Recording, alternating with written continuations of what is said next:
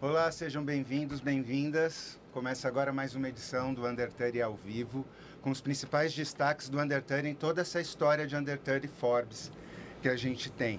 É, a gente teve o primeiro KGK no final do ano passado e hoje a nossa convidada, ela nasceu em Connecticut, nos Estados Unidos, ela já morou em Portugal e Londrina e ela vive hoje aos 23 anos em Goiânia com o marido José Felipe e as filhas.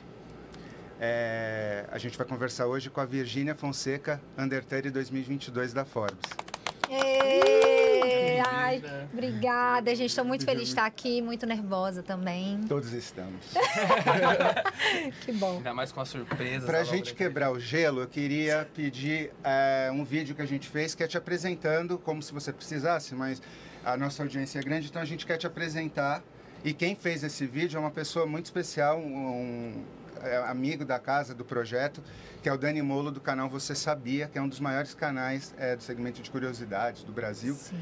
E o Dani, ele costuma sempre trazer é, curiosidades, curiosidades sobre os mais diversos assuntos, e dessa vez o tema é você. Que legal!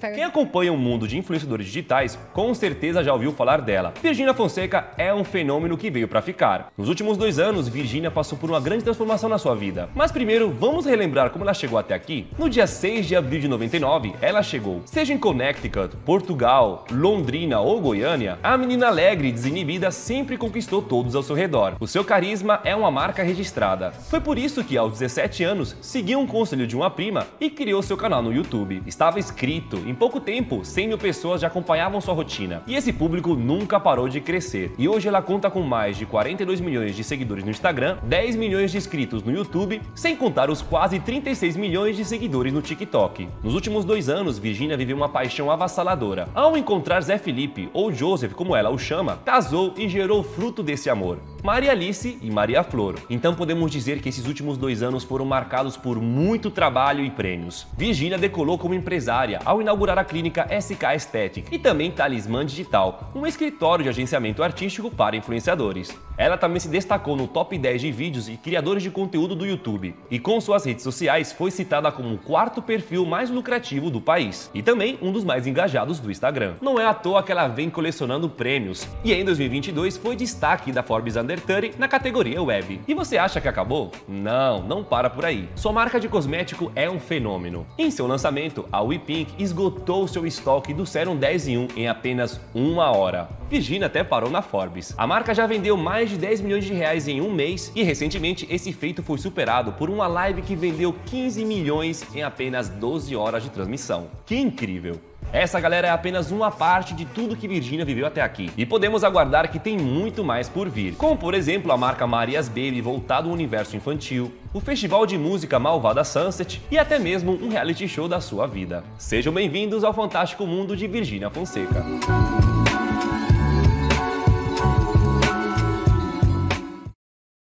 Bom, Virgínia, você é muito precoce, né? Você começa muito cedo. Foi em todas as áreas da sua vida foi assim? Ó, eu acho que eu sempre eu sou muito intensa, então acredito que sim. Eu sou muito imediatista. Eu acho que tem que fazer alguma coisa, eu já quero marcar, eu já tenho que fazer, porque esse negócio de esperar não é comigo. Eu fico, sabe quando você começa a passar mal de ansiedade? Sou eu. Então tem que ser tudo muito rápido. Eu penso alguma coisa, tem que ir. E se eu tô achando que é aquilo, eu vou. E é isso. Vou com medo mesmo e vai embora. Bom, comigo aqui apresentando é, o Undertale ao vivo, eu tenho o seu colega de ansiedade, João e, o, e o Flávio Luz, que são Undertale também. E a ideia é, de estarem eles sempre com a gente é ter, ser uma conversa de Undertale. Então eu vou ficar aqui meio assistindo e de vez em quando introduzindo uns temas. Mas a ideia é Undertales conversando com Undertales, para a gente entender o, como foi virar um Undertale e, e toda a jornada de vocês até chegar no momento da- de vida que vocês estão hoje. Então eu queria Jorge começar. Valadares! Jorge Valadares! Temos aqui, tipo, valadólares aqui. ai, ai. Isso aí é só quem assistiu a novela que vai, que vai pegar. Sabe que eu América, nasci né? nos Estados Unidos, né? É, eu fui é em verdade. Valadares, minha mãe é de Valadares. Ela foi para os Estados Unidos e eu nasci lá. E de onde veio isso de criar conteúdo? Assim, do nada, Então, eu comecei assim, eu, quando eu era criança, eu falava que eu queria ser ou atriz ou modelo, porque na época não tinha isso de internet, né? Então, pra ficar famosa, você era atriz ou você era modelo. E meu sonho era ser modelo de passarela. E eu ficava assim, gente, todo mundo você tem que ser alta. E eu, e eu tipo, baixinha, gordinha e tal. Falava, ai, mas eu quero meu sonho, meu sonho. Passou, segue o baile, vamos seguindo. E aí, com 15 anos, eu fui lá e fiz meu book de 15 anos, que, tipo, as meninas, a maioria fazem, né? E aí, esse book, as fotos rodaram Valadares, todo mundo elogiando as fotos, enfim. Ganhei seguidores no Instagram, já tinha Instagram na época. E ganhei. E aí, com 16 anos, meu pai decidiu ir para Portugal. Meu pai era português. E ele falou que queria ficar perto da família dele, que ele iria para Portugal. Aí meu falou, ok, então vamos para Portugal. Fomos para Portugal. E eu lá, só eu, minha mãe e meu pai, sem amigos, sem nada. Só, tipo assim, na bed.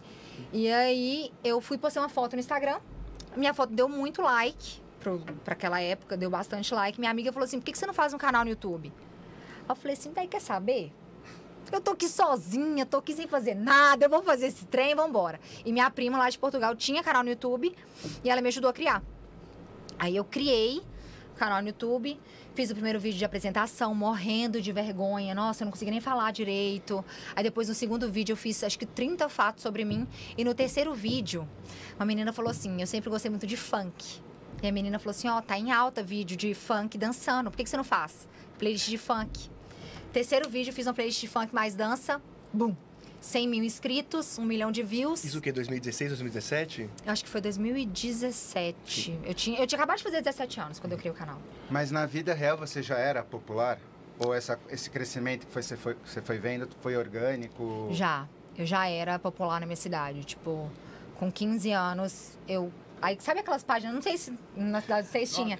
Famosinhos GV, tinha na minha cidade, famosinho GV. Era, era essa pergunta que eu queria fazer, porque ó, quando eu estava fazendo o estudo de. Eu coloquei os seus dados lá para medir a, a entropia da sua influência.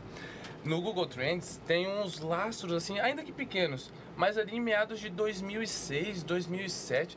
É tipo, mas como 16, assim? né? Não, não, não. 6? 2006. Lá atrás, eu falei, pô, será que isso começou nessa época? É porque tinha site, blog, que, que, como, tipo, alguma coisa aconteceu que o Google entendeu, Virginia Fonseca, tipo, é, é, não é que foi muito de zero para um, assim, mas teve algum, algum sinal ali, sabe? Será que foi dessa época que ela Você, era... você tinha um flogão, alguma coisa é, do tipo? Algum, um Não. Orkut, alguma coisa assim. Gente, eu Porque tinha eu- Orkut. já- o- ou pode ser outra Virginia Fonseca, mas assim, a Virginia Fonseca, influenciadora no Google Trends, quando você vai ver, ali, eu só não lembro se é 2004, mas é entre 2006 e 2007 ali. Você vê alguns registros bem pequenininhos, talvez. Gente, será que eu já tava, eu já tava popular Eu- no eu Google vou- Orkut? Não tô Eu, sabendo. eu vou pesquisar depois lá naquelas buscas repentinas, só pra ver o que que é. E aí o canal da sua prima falava sobre o quê? Maquiagem. Ela fazia maquiagem e tal. Mas ela não. Ela tinha, acho que. Eu não lembro se ela tinha 10 mil inscritos. Não era grande, sabe? Ela fazia porque ela gostava, enfim. É, mas, Mas, do- da playlist de funk, é, beleza, bombou um vídeo. Já te deu algum dinheiro ou você não conseguia monetizar? E o que, o que que te fez continuar a gravar? Amigo, eu não ganhava dinheiro, sabe? Tipo, eu jun... Sabe quando ia é, acumulando? Uhum. Eu tirava de três, três meses, tipo, 800 reais, se eu não me engano. De três, três meses. E eu também nem Mas quando você percebe que fala, isso aqui é um negócio, dá pra ganhar dinheiro com isso? Eu percebi isso em dois... Eu demorei. Eu, tipo assim, do que eu comecei... Demorei assim, no meu tempo... No calendário de uma pessoa É, precoce. exatamente. No meu tempo eu demorei, porque eu comecei em 2017, se eu não Uhum. me engano. Eu acho que eu fui começar a ganhar dinheiro e falar assim, pô, isso aqui vai dar dinheiro em 2019. Que ainda eu virei pra minha mãe e falei assim, mãe, vou tentar, se não der certo, eu volto pra Valadares, que eu já tava morando em Londrina. Eu volto pra Valadares e faço faculdade. Que era o Uhum. Mas- que ela queria que eu fizesse, Mas faculdade. quando você lançou o canal, você estava em Portugal. Eu tava em Portugal. Estava em Portugal. E aí, como que esse, como que esse vídeo saiu, assim, do, da bolha, assim, de Valadares, dos seus amigos da escola? Você sabe o que, que aconteceu? Porque, como você disse, sua prima tinha 10 mil inscritos, né? E você atingiu 100 mil Sim. muito rápido. Amigo, eu não sei o que, que aconteceu. Tipo assim, não sei. Eu fiz a playlist de funk mais dança e, e aí o que acontece? Eu acordei o negócio viralizado. Uhum. Aí eu fiquei tipo assim, quê? Aí sabe quando você abre o notebook assim? Na época eu tinha um notebook Uhum. velhinho lá que minha mãe tinha arrumado pra mim. E aí eu deixava na página que ia subindo e o inscrito, sabe? Daí eu ficava vendo, tipo, você falava, que alucinada, sem entender nada. E um tanto de gente tacando hate. Eu, tipo, minha mãe chorando, minha mãe falando pra apagar o vídeo. Juro, minha mãe, apaga isso. E eu falava, não, eu vou. Vou negociar o comentário, tanto se entrar no vídeo não tem comentário. Que eu tirei os comentários, porque era muito hate também. Era tudo misturado. E foi tipo uma, uma loucura. Meu pai era contra, minha mãe me apoiava, mas não apoiando também, porque com medo. E aí você vê um monte de hate. E aí como é que você tira força pra falar, não, é hate, eu vou ignorar e vou seguir? Eu sofria. Mas eu sofria aquilo, sabe? Vivendo aquilo. Eu ia sofrendo e vivendo, e sofrendo e vivendo. Eu, te, eu vou ter, ter uma pergunta legal nesse. Tem uma pergunta legal. que preparei. tem uma pergunta que eu acho que tem a ver com, com esse tema. Mas antes disso, só para eu dar um pulo numa. É, um, um- dar um salto interior, numa questão de perspectiva. Para quem está assistindo a gente entender o seguinte. Quando você fala, vir, é, viralizei o meu primeiro conteúdo, ou minha primeira foto que, que bombou no Instagram. A- aqui a gente tá tudo é, CPF, pessoa física aqui, que, é só, somos seguidores de outros. Mas a partir do momento que você. O que, que foi esse viralizou? Antigamente você tinha o quê? É, 50, 100 likes por foto, aí do nada. o- tipo, qu- quanto que foi essa quantia? Você lembra na sua cabeça o quanto que foi a- esses likes que você teve? O que, que foi que você chegou na dimensão de falar, nossa, isso aqui viralizou? O vídeo? O- ah, mas antes um pouco no Instagram, suas fotos já, já iam bem, já, já, já performavam. Ti- Antes de você produzir conteúdo, você já tinha uma certa relevância ali digital, ainda que local na sociedade? Então, tinha 11 mil seguidores no 11 Instagram. mil seguidores, isso em Valadares. Isso em Valadares. Ah, ótimo. Então, um 11 mil seguidores em Valadares já, já é um, um micro-influenciador, por exemplo? Na época não tinha isso. Hoje eu Ah, acredito que é sim. verdade, Mas na sei. época não, não era isso de influenciador, não era tipo tão comum assim. Então não tinha isso de trabalho, as pessoas não pagavam. Então, por exemplo, eu comecei, eu tinha 350 mil, aí eu voltei pra Valadares, né? Fui pra Portugal, fiquei um ano em Portugal. Uhum. Aí eu falei, não, agora eu vou voltar e tudo mais. A minha voltou comigo. E aí, mesmo assim, eu não ganhava dinheiro. Eu ganhava permuta, a gente fazia permuta. Tipo, Sim. você divulgava algo, eu ia na, celular de- na loja de celular do Fabinho Tupete e ele me dava capinha, é, tela, proteção de tela e eu divulgava. Era aquilo. Entendi. Eu não tinha acesso ao dinheiro nem nada, mas eu acho que foi quando eu falei, viralizou o vídeo. E quando, e quando o vídeo viralizou? Ele, o viralizar pra você era atingir um milhão de views? Ou era. Porque, de novo, você não tinha canal, né? Então, o que, que era o viralizar naquele seu contexto? O viralizar é acontecer algo inesperado. Tipo, no terceiro vídeo você ganha a placa de 100 mil Ah, inscritos. você media por quantidade de, de inscritos ganhos e não necessariamente das views. De tudo. Ah, você considerava tudo? Porque, por Tudo. exemplo, tem vídeos que viralizam 10, 10 milhões de views, mas dá mil seguidores pra alguém. Ah, não, meu foi Agora, tipo, tudo. era view, tem que ser combinado. View, esse e e converter, converter em inscritos. Mas a É. ficha começa a cair quando você recebe a placa A do placa YouTube. A plaquinha Aí, de prata de 100 E você recebeu Tipo isso tanto em assim, Portugal ou no Brasil no já? Brasil, eu já tinha chegado no Brasil. Na verdade, eu sabia que ia pro Brasil, eu coloquei o endereço de lá, pra eu receber lá. Mas em Portugal as pessoas sabiam que você estava criando conteúdo. Como é que era a sua... A Virgínia morando em Portugal, como essa foi essa experiência? Amigo, normal. Tipo assim. acho que o povo eu era louca. Tipo. É, hoje em dia, se ela for em Portugal, não dá certo. Graças a é Deus, Mas eu falo assim, a é- é- era- a galera tá da muito escola, tudo sabia que você gravava conteúdo? Sabia, só que eu acho que não sei porque o meu, o meu YouTube já foi direto pro Brasil, já veio direto pro Brasil. Eu não sei, eu tava lá, só que eu tinha muito mais seguidor, é, pessoas que acompanhavam brasileiros do que portugueses. Então não foi algo que, tipo, bombou lá. Entendeu? Bom, bombou aqui no Brasil e eu lá. É, Então, acontece esse fenômeno. Eu não sei como. Sabe uma, uma coisa interessante acontecia com os, com os gamers? Tinha, acho que era o Feromonas, era português, né? Aí ele, ele tinha um canal em português, é, português de Portugal. Não, português de Portugal, mas jogava Minecraft. Então tinha ah, vários canais, inclusive, é, português de Portugal que, que funcionavam no Brasil, mas vlog, e por alguma razão esse fenômeno contrário não acontece. É mais provável um vlogger brasileiro ter muito mais fãs do que um vlogger português com canal de Portugal. Não sei, por alguma razão, acho que deve ser pelo idioma do português. do Ou porque Brasil. mostra, tipo, a vida em um. É, eu não sei dizer, Não mas sei esse também. fenômeno é muito interessante. Deus porque eu- algoritmo. Eu, É. eu amo os algoritmos. Ah, ah, e vamos Mas- fazer a timeline aqui. Deixa eu Você- só, é, pra, pra, pra dar o gancho no que o Mac falou, pra, fechar, pra pôr um, um avião nesse assunto. Ele falou de hate. Sim. Eu tava é, pegando o seu, o seu vídeo, que é onde você anuncia a sua gravidez, que tem milhões de visualizações. Qual? Primeira ou segunda? É o, o mais antigo. acho que Maria tem- Alice. é Acho que tem 15 milhões de visualizações, se eu não me engano. Aí eu, falei, eu fui olhar os, os dislikes, tipo, é, segue aquele padrão, 0,11% de dislike. Só que o que acontece? A gente tá falando de. ah, aquele, ah, esse vídeo especificamente ele teve mais de um milhão e meio de likes, acho que 75 mil dislikes. Aí você pensa, pô, 75 mil é muita coisa. É muita coisa se você for pensar em estádio de futebol, de fato. Ah, por outro lado, se você for olhar em engajamento, é 99% de aprovação e 99,9% inclusive, porque é 0,11%, 0,11%. Por mais que seja pouco, qual que é o meu, o meu ponto é, na questão de saúde mental, o quanto essa maioria que, que gosta de você pode criar uma ilusão na sua cabeça de algo que você não é, e o quanto essa minoria que desaprova ou por alguma razão não gosta do seu trabalho pode criar é, uma, uma pressão de algo que você também não é. O quanto esse bom demais é, é positivo para você e o quanto essa minoria, mas muito enganjada de, de, de propagar ódio, como você equilibra essas duas balanças? Amigo, então, eu, eu não costumo ver muita pessoa falando mal, tipo. Mas vai chegar. Mas vai chegar né? e se chegar é porque provavelmente viralizou alguma coisa Certo. negativa. Pra chegar tem que ser assim. Ah, Porque hoje em dia, graças a Deus, eu tenho bem mais comentários positivos que chegam Sim. em mim do que negativo.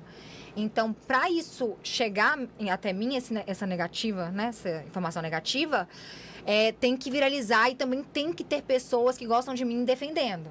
ok. Que aí viraliza tudo e chega em mim. Defendendo dentro de casa, de você pra você mesma e fora de casa, que são seus fãs, ou só o fora de casa? Até onde a sua estrutura do seu family office é importante? Porque você falou, você já sofreu bastante com hate. Sim, sim. Então, o que, que você aprendeu com esse sofrimento? Se você puder contar alguma história.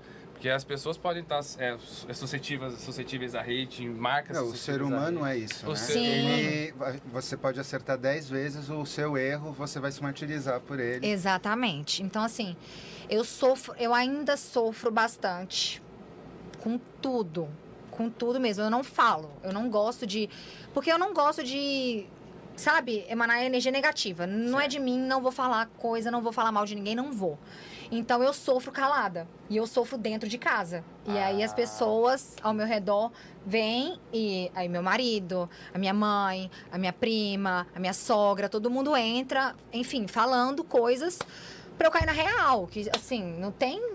Claro, todo mundo erra e algum momento eu vou errar e beleza, tudo bem, vai passar e tudo certo. O importante é reconhecer o erro e segue o baile. É que é bom que parece que é uma pessoa de 40 anos, né? É, já viveu então. muito, tá contando. Ai, mas é muito intenso, é 26. muito intenso. Mas é que é muito complicado, porque É. a a- essa- a produzir conteúdo, eu digo que quando a gente ia ver os meninos produzindo, era horas e horas para lançar vídeo todo dia. E é, era comum ter staff, era comum é, algumas pessoas é, se, desi- se desencontrarem do, do- da, da realidade, do mundo virtual para o mundo offline. Então, ó, é- é, a gente já viu pessoas faz, é, tendo seus terapeutas, fazendo esses acompanhamentos, porque é muito tempo, chega uma Eu hora... comecei agora. Ah, então era nesse- Inclusive o Wagner tá é que eu e o Mac, a aqui. gente tem uma preocupação muito grande nesse Eu sentido. comecei a fazer terapia, é, tô fazendo duas vezes por semana e tá sendo muito bom pra mim. Qualquer momento que eu sinto que, tipo, ai, eu não sei, eu tô nervosa com isso, ai, não sei o quê. Aí eu mando mensagem pra ele, ele me ajuda, me auxilia, porque chegou num ponto que, assim, você chega e fala assim, cara, se você não cuidar, não vai dar. Vai Vamos chegar no mantra momento. desse programa, faça terapia. Faça terapia, faça terapia vida. Eu coloquei todo mundo pra fazer. Tá todo É, mundo fazendo. Isso até eu me lembro, João, uma vez que a gente pegou uma análise de, das pessoas que mais tinham seguidores, ah, desde quando a- o YouTube é, veio ali meados de 2006 ah, pra frente, as pessoas físicas que ficaram no topo, ah, o PewDiePie ficou um bom tempo, mas mesmo assim ele teve os seus problemas também. Mas é- é- essas pessoas que ficaram muito tempo no topo, elas não produzem mais conteúdo, ou elas tiveram algum problema de se desencontrar, porque naquela época era tudo muito novo, ninguém tinha noção que É que- isso mexia. Uma coisa é você ficar aguentando o hate, falando, não, aguento. Uma coisa é você ficar todo dia, milhares É. de pessoas. E assim, "Ah, dá pra perceber também a- as pessoas que explodem, tipo, do nada, sem uma construção. O quanto elas sofrem bem mais com isso. Porque elas não estão preparadas. É uma coisa você apanhar ali diariamente, você vai indo, você vai apanhando mais, você vai crescendo, você vai apanhando mais. Uma coisa é você, bum, E aí, do nada, você apanha muito e você não tá preparado para aquilo. Você não, não foi, assim, uma crescente, né? Foi do, do Não, nada. e, e a maior parte dos criadores que, que deixam de figurar o topo, eles deixam de figurar o topo porque eles simplesmente desistem de produzir. Não é porque eles caem. Então, tipo assim, a gente vê nos, nos gráficos, né? Pô, o cara tava lá crescendo, crescendo, crescendo, crescendo, e aí do nada ele simplesmente parou de produzir. Ele começou a produzir cada vez menos, e a gente tem vários amigos criadores, né, que depois lá de dois, três anos produzindo, simplesmente fala, nossa, não, não aguento mais Não e para. Nossa, Mas você- pra direção, tá na frente da Virgínia o microfone que a gente abaixa. Pra gente não descobrir na hora. Porque pra mim aqui tá tudo na frente dela. Tá, mas Você que tem que aparecer, Tá, né? tá mais a Virgínia. A Virgínia tava aqui com a mão assim, Amiga, a mão tá gelada, aqui. mas ela tá suando. Já. Não, mas. E é bom esse gancho porque você é uma criadora que nunca parou de produzir, você produz assim. Muito acima do que qualquer outro criador de conteúdo, porque você tá aí há anos produzindo e em todas as redes e uma grande quantidade de conteúdo. Então, só fazendo uma timeline, você fazia lá os vídeos de funk e aí começou ali a a viralizar. Quando aconteceu que você começou a ampliar né, as suas, ah, os, os tipos de conteúdos que você cria? Porque hoje, assim, você tem é muito louco, né? Que te seguir é um conteúdo diferente em cada rede, não é a mesma Sim, coisa. As não. pessoas que te conhecem do YouTube não é o mesmo conteúdo que vê no Instagram e, e, E nem no TikTok. e nem no TikTok, né? Eu vejo muita gente que te conhece só do Instagram, que às vezes eu falo de você, e não faz ideia. Que eu falo, não, mas a Virgínia queria conteúdo todo dia no YouTube. Como assim? Não sabe. Então, como é isso? Como, co- como você foi construindo essa personalidade em cada rede, essa editoria em cada rede? Então, eu percebi, eu já. Eu vivo, eu vivo, sabe, testando várias coisas. Tudo, eu testo tudo. E aí teve uma época que eu tava testando pegar conteúdo do YouTube e colocar no Instagram e vice-versa. Não dá bom, amigo. Esquece. Mas assim, só de reeditar ou eu literalmente o, pegar daqui e reupar aqui? Por exemplo, eu queria soltar é, Reels todo dia no Instagram. Eu peguei e falei assim: eu vou resumir o vídeo que eu solto no YouTube, vou fazer um Reels e vou soltar no meu Instagram todo dia. Não deu bom. Não deu bom, porque eu acho que assim, para você ter um crescimento, porque graças a Deus eu continuo crescendo todos os dias, não estabilizei. E eu acredito que é isso, é um movimento de todas as redes. É que você, por exemplo, você produz para o TikTok. Você vai pegar seguidor do TikTok, que é só do TikTok, e a pessoa vai ter curiosidade de saber o que, que você posta no Instagram. Ela vai lá ver as fotos que você posta, ela vai lá ver o que, que você posta no 24 horas, no, no Story. Ela vai lá. Mesma coisa do Instagram. A pessoa fala assim, não, ela dan posta dancinha aqui, mas já que ela tem TikTok, eu vou lá ver. E aí vai linkando, YouTube. Pessoas que estão assistindo vlog, que caiu lá de paraquedas, fala assim, nossa, eu vou ver... Quantas vezes eu tô vendo vídeo no YouTube e falo assim, nossa, pessoa interessante, vou lá ver o Instagram dela. Você usa como redes complementares Sim. em vez de. E cada, e cada o- plataforma, um conteúdo. Que é mais fácil, que é só adaptar o conteúdo. É, né? não, não dá certo. Tem que ser cada plataforma um conteúdo, porque aí você vai girando e você vai ganhando Isso seguidor tudo e foi tudo. autodidata ou alguém te inspira? Você fez. Porque a gente está diante de dois estudiosos disso, você pode reparar. É, você estuda outras pessoas? Você tem canais que você segue como fã? Ou isso foi autodidata? Autodidata, eu, amigo, eu não estudo nada. Tanto você estava falando coisa aqui que eu nem sei. E tipo. Sabe sim, você só deve conhecer por outro nome. Talvez, então. Porque assim, você eu sabe, não, com certeza. eu não, não estudo nada, eu vou testando, é, vou vendo o que a galera quer ver e tudo. No Instagram eu sei quantas visualizações tem que ter em 5 minutos, 6 minutos, 7 minutos, 10, 15. Estudo empírico? Foi só vendo, deu certo, deu É, errado, deu certo. Foi deu- vendo, tipo, eu sei quando o Instagram tá bugado antes de qualquer pessoa falar. Eu mando no WhatsApp de Emanuele e falo assim, bugou. Aí depois de alguns minutos vai e fala, bugou. Então você testa assim a entrega, por exemplo, você fez um post, assim, se em seis minutos não deu tantos views, você imagina que algo deu errado, é isso? Algo deu errado. Algo de... tem, pra, tá, pra tá ok o Instagram, em seis minutos, eu tenho que ter, tipo, 120 mil views. Pra tá ok o Instagram. Bugou, meu amor, não tá isso, pode saber que tem alguma coisa. Tem alguma coisa E, dando e de todas as redes que você tá, qual que você considera crucial, assim, que você mais dá foco? Ah, Instagram. O Instagram, eu respiro o Instagram. É uma coisa que, tipo, é de mim, eu não consigo. é- Eu não sei o que, que acontece. Se eu não. Eu, eu posto, não dá uma hora. Se der uma hora que eu não tô postando, é alguma coisa que aconteceu, eu tô fazendo alguma coisa, eu tô no podcast, eu tô fazendo aula de inglês, eu tô alguma coisa. Quer, quer uma É que assim, quando a pessoa fala, Quero. Que é- já te dou, já te dou. Quando a pessoa fala eu posto muito, eu vivo no Instagram, a gente pensa assim, ah, sei lá, faz 20 stories por dia. Eu sou um pouquinho a mais. Eu não sei quanto Quase que eu posto. um minuto a minuto, De né? 30 Sim. a 40 por mês é a média de, Não, de por mês não, por média. dia. Não, não. 30 a 40 posts médio no mínimo. A, a média mínima dela vai ser 30 a 40 posts. De estático, né? De, de feed. né? Sim, de feed. Fora stories. Ah, feed eu tento postar todos os dias uma foto. E Não, mas stories é um absurdo. E no YouTube Story é de é o dia 20 a inteiro. 30. E no TikTok também. O, o TikTok é onde ela menos ativa o sistema. Porque o que acontece? É um negócio muito interessante. É muito difícil você ter redes sociais é, que elas é, não são curvas é, meio que paralelas, assim. Tem, elas têm formas muito semelhantes. A sua, ela... Eu até falei com o João, falei, João, ó, é porque agora não vou colocar o pessoal, porque é um monte de número, uns gráficos de entropia, é melhor sintetizar. A rede social que você mais continua crescendo no sentido de a sua comunidade, ela ainda não está definida, porque ela, no YouTube a sua comunidade já, já tá ali muito bem, muito sólida. Você vai publicar, seus vídeos vão dar mil milhão de views, vai ter um que vai passar de um, dois milhões, mas você sabe que tem meio milhão de pessoas te esperando a cada vídeo para te assistir. É uma comunidade muito bem definida que você já tem no YouTube. No TikTok, ainda que você, a- a- ainda que você é, excite mais o sistema, pu- publique mais vídeos ainda nessa quantia, dificilmente você vai, vai sair daquele crescimento de 100 a 200 mil pessoas mês, da, da maneira que está hoje. O seu Instagram, ele é porque essa curva é uma sigmoide. Gente. Parece o jeito que a, que a, que a vaquinha dá leite para um bezerrinho. Quando ela tá prenha, o bezerro começa a nascer, ela começa a ter mais leite, até que vai desma, é, começa a desmamar e a vaca, a- o leite estabiliza. O, o- a rede social é uma coisa. Você começa a ganhar seguidor, chega uma hora que não tem mais que seguidor ganhar. Então o que te resta é perder seguidor. Porque as- em nome do Senhor Jesus Cristo, repreendendo. Mas, mas no seu caso, mas isso vai acontecer Amor. com todo mundo, vai acontecer com o Justin Bieber, isso é normal. Mas no seu caso, não.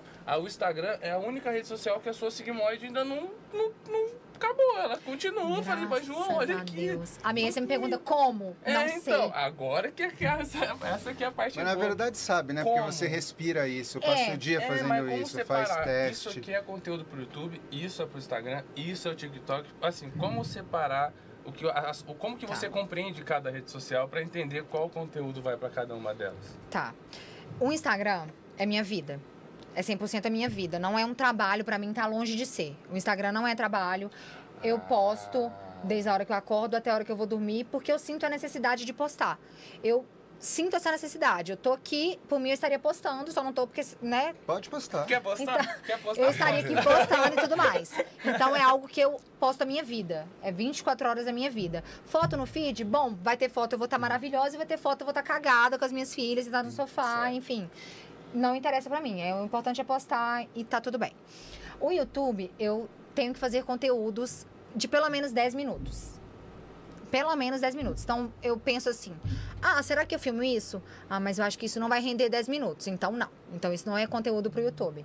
Isso é conteúdo pra outra plataforma. Você é a primeira espectadora do que você vai colocar no ar. Sim. Isso é, isso é muito legal, João. Porque às vezes a pessoa pergunta, "E o que, que eu posso? Fala, o que, que você assistiria publicando de si Sim. mesmo? E você falar Amigo, eu comecei a postar triagem, horário. Ninguém legal. postava horário no story. Ninguém, ninguém. Eu comecei a postar horário porque isso me irritava. Eu vi história das pessoas e a pessoa, por exemplo, ah. Nossa, eu tô super atrasada, engoli a comida, agora eu tô indo lá fazer não sei o quê. Eu falava assim, que horas que ela tá atrasada? tipo assim, ela tá atrasada pra quê? Tipo assim, ela tem compromisso duas horas, mas que horas que ela tá postando isso? Que horas que ela tá atrasada? 1h55? Não sei. Então, um- aí eu comecei a postar, porque era algo que eu queria ver. Então eu comecei a colocar horário nos stories e tudo. Coloco legenda, porque eu também gosto de ver story legendado. Então eu vou fazendo isso. No YouTube, eu, o que, que eu gostaria de ver no YouTube? Isso, eu vou lá e posto. Só que tem que ser vídeo, tipo. Pro, pra eu postar vídeo abaixo de 10 minutos é porque eu já comecei a gravar. E devo ter me perdido no meio do caminho, esqueci de gravar algum take e aí foi. Mas você grava todo dia? Você tem geladeira? Como funciona isso? Eu não tenho geladeira. É bem difícil eu ter uma geladeira. Calma aí. Explica o que é geladeira, porque as pessoas vão ver a história, ela tem que explicar o É, que é a geladeira de conteúdo. Geladeira de conteúdo é quando você tem, tipo, sei lá, cinco vídeos pra frente gravado que você já guarda, né? Não, é assim. Às vezes sim, mas na maioria das vezes não. Por exemplo, o vídeo que vai sair hoje, provavelmente já deve ter saído, se não saiu por atraso que a gente carregou. Eu fui terminar de carregar ele seis horas. Sabe o que eu pensava que você tinha Então. geladeira? Eu achava que aqueles vídeos que você tem de tag, tanto com a sua, com a sua mamãe quanto com o Zé Felipe, fosse vídeo de geladeira. Gravo no dia. Eu pensava que era tudo geladeira. Não, gravo no dia. Caramba. E você tem uma equipe, como funciona isso? Você grava? Qu- Qual é a sua rede de apoio, assim, pra conseguir gravar, editar, postar no mesmo dia e Então. postar mil stories e TikTok? Isso é legal, porque assim, é, recentemente eu tava ficando um pouco é, acomodada. Tava ficando um pouco acomodada, sem postar no YouTube todos os dias. Faz alguns meses a senhora está assim, Exatamente. Mas é porque esses, eu parei de postar todos os dias no YouTube porque eu passei bastante mal na, na reta final da gestação da Maria Flor. Tipo, fiquei muita dor de cabeça, DTM. Eu descobri que eu tenho DTM. E muita crise, crise, crise, crise. E eu fiquei internada, enfim, não descobri nada. Fiquei mal, horrível. Ao ponto de surtar. E aí eu não tava postando por conta disso. Aí virou o ano e eu, tipo assim, plena, né? Sem postar também, eu já tava normal. e eu observando isso, e no TikTok também deu uma sumida. Eu tava focando só no Instagram, que é realmente a minha vida e que eu faço isso de boa.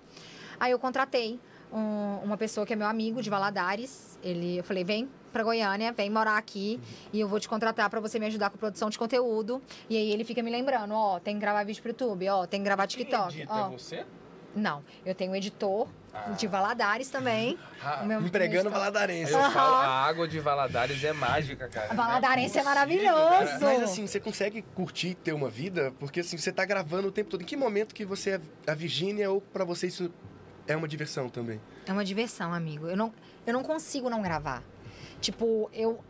Sério, às vezes tem momento que, assim, as pessoas exigem que eu não grave, pois às vezes são momentos delicados. Só que sabe quando você sente que você. Aquilo te distrai, aquilo te faz bem. As pessoas que estão ali, me, eu abro direct, eu vejo os directs, eu fico lendo, aquilo me faz bem. Então tem muitos momentos difíceis que eu tô passando e que aí as pessoas impõem que eu não posso postar, porque se eu postar é porque eu tô. É- Enfim, não é. Eu posso quando eu tô mal, eu posso quando eu tô bem, eu posso qualquer coisa, mas eu preciso daquilo. Aquilo me faz feliz, aquilo me Então- completa. Então, pra você, se, se você tirar férias, Não tem. você não para de gravar. Não. Então, Não dá, Minhas férias não, não tem férias. então dá pra dizer Férias? que, que o, a criação de conteúdo não, não necessariamente é o seu trabalho prim... ó, A WePink tá mais pra um trabalho formal seu do que a produção de conteúdo? Peraí, Sim. Virginia, você já responde isso. Ah, A gente vai ver um vídeo agora em homenagem a você. E Ah. pros, tem uns hates, a gente está agora é, experimentando uns hates aqui nos comentários. então, para você, Amanda Vlogs. Posso-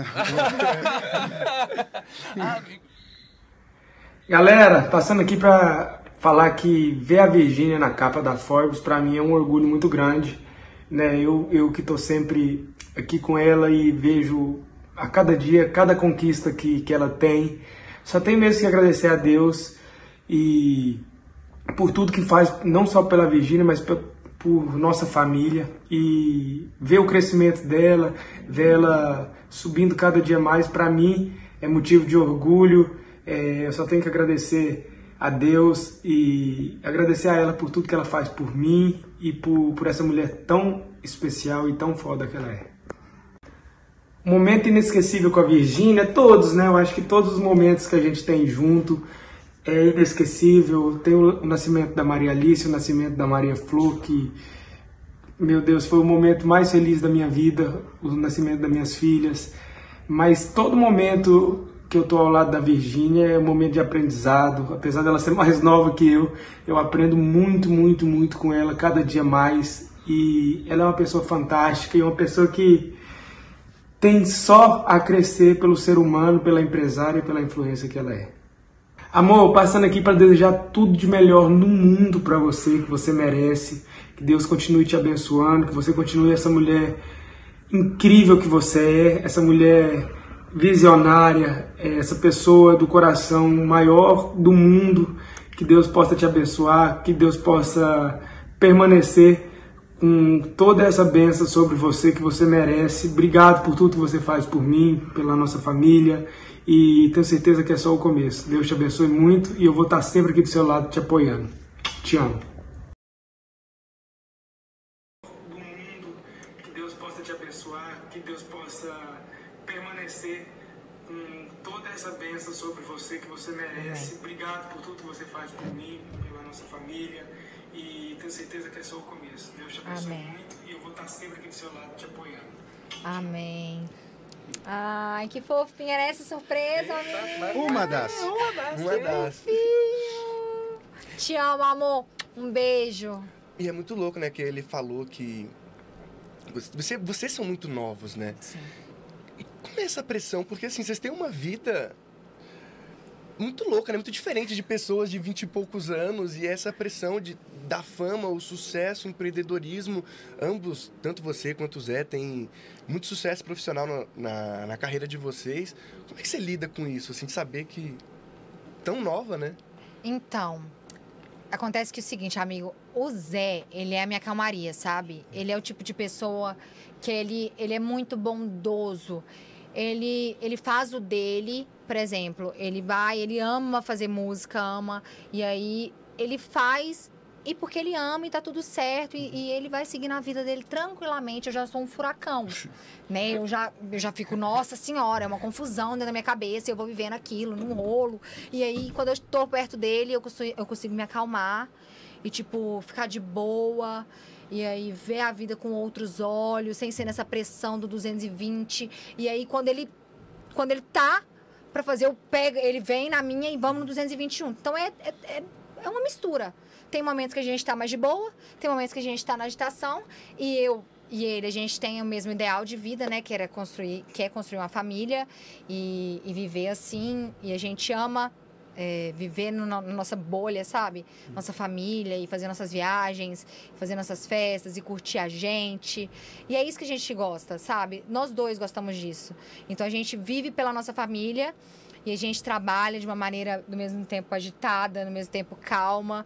E é isso, a gente vai vivendo ali vai indo, tudo dá, tudo dá certo. Eu tô estressada, ele me acalma, ele tá muito calmo, eu estresso ele. E a gente vai indo nesse mix aí de emoções. E o que, que você sonha, assim, assim, quando você pensa em futuro, cinco anos, assim, o que, que você sonha? Não, não precisa ser profissional, pode ser pessoal, assim, o que, que você fala, putz, Eu, de coração, eu quero estar menos bitolada com tudo. o que, que é tá bitolado? Bitolada é tipo. Não, não, eu sei, mas Me- assim, o, o que, que é pra você, né, tá bitolado? É me preocupar muito com tudo. Tipo, eu tenho muito medo de amanhã tudo acabar. Então, isso vai, vai me matando por dentro, sabe? É, um- é, um- é uma coisa meio cansada. Eu- me deixa cansada esse sentimento. Então, eu pretendo daqui cinco anos eu não estar com esse sentimento mais. Não ter esse sentimento. Mas você fala o que? A, a, a fama, o sucesso, os, os negócios, Tudo. o quê? Tudo, porque assim, eu, eu olho como se tudo que eu tenho hoje eu que construí. Entende? Então, eu tenho medo de tudo isso acabar e aí? Entende?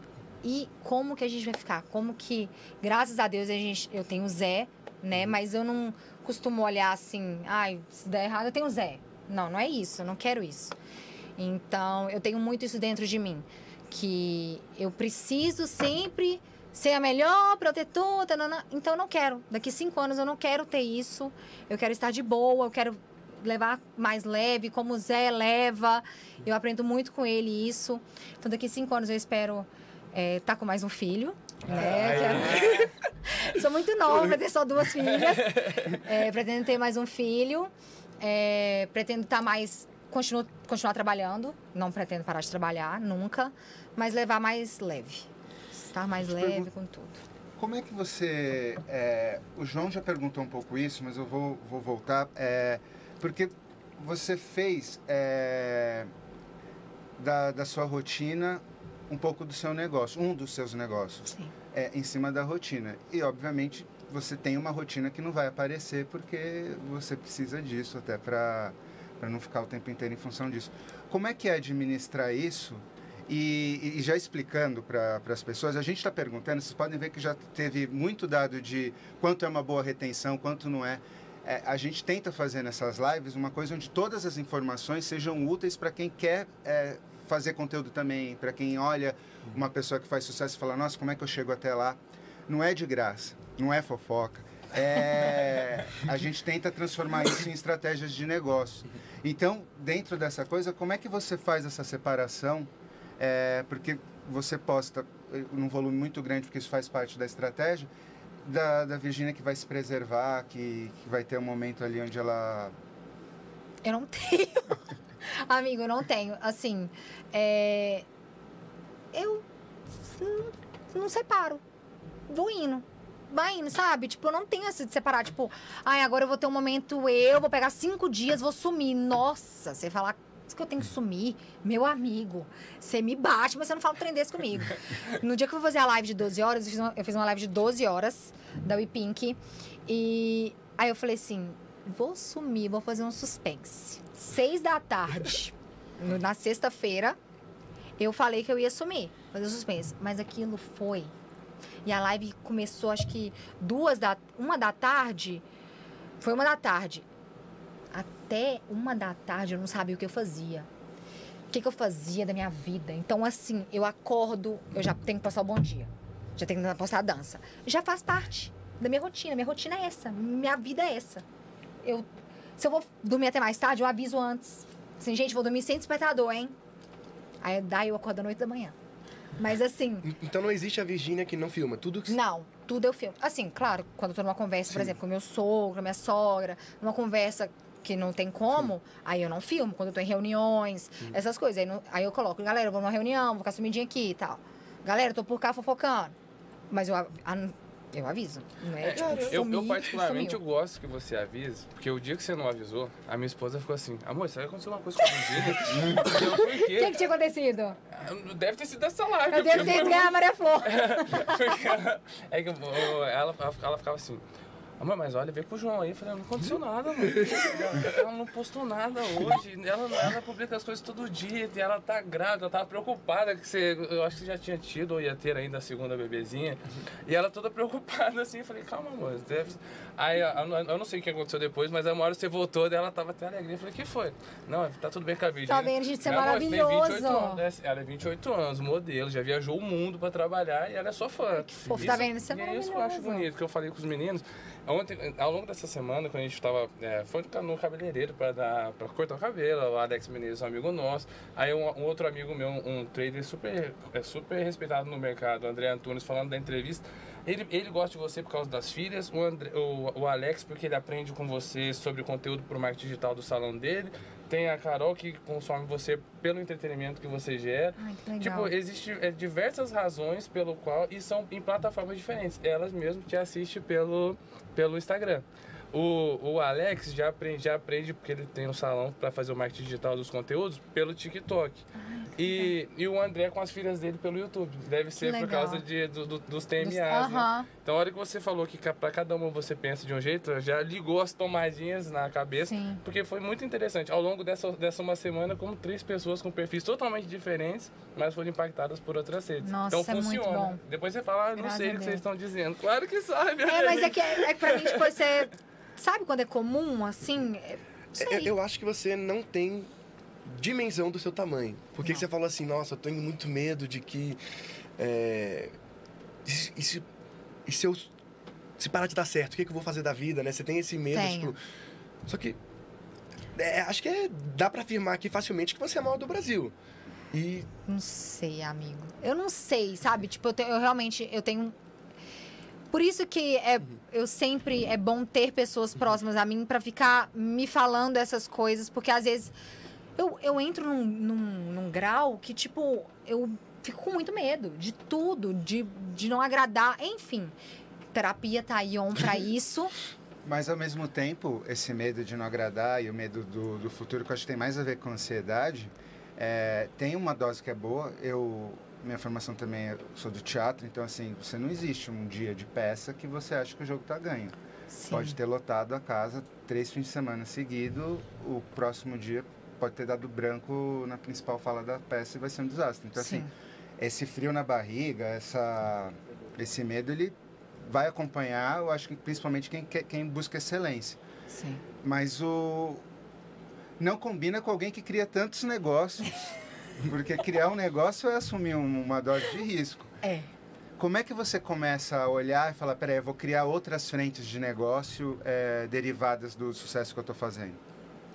Então, muitas das vezes são é, oportunidades, né? As pessoas chegam e falam pra mim, ó, tem isso e isso, e aí? E aí eu vou ver, quero, não quero, vou, não vou, o que, que eu acho, vamos lá. é, já falei pra mim mesma que eu não vou abrir mais nada. Nada. Gente, eu quero ser uma porta. Corta para três meses, eu abro alguma coisa. Quero ser uma porta se eu abrir mais alguma coisa. Não vou. Vou focar agora nas empresas que eu já tenho. E, e é isso. Porque acaba que quando a gente chega nesse, nesse patamar, né? Chegam muitas propostas, muitas pessoas oferecendo coisas, prometendo, né? Um mar de rosas, e aí você vai ali. Então, é, agora tô de boa, não quero mais abrir mais nada, vou ficar focada na WePink, na Talismã Digital, na Marias Baby, e é isso. Então, vamos, Veremos vamos daqui contar uma com... semana. E eu, tudo que eu esse- falo aqui é da agora, tá? Esse aí isso parece que é pouco, mas são três empresas É. em setores gigantescos Sim. de maternidade, de cosméticos, de agenciamento Sim, artístico. e tudo chegaram, tipo, com um- uma pessoa que eu confio, falando, e aí, o que que você acha disso? E eu falo, putz, top, vamos. E eu vou e vou. E vamos, Então, faça acontecer.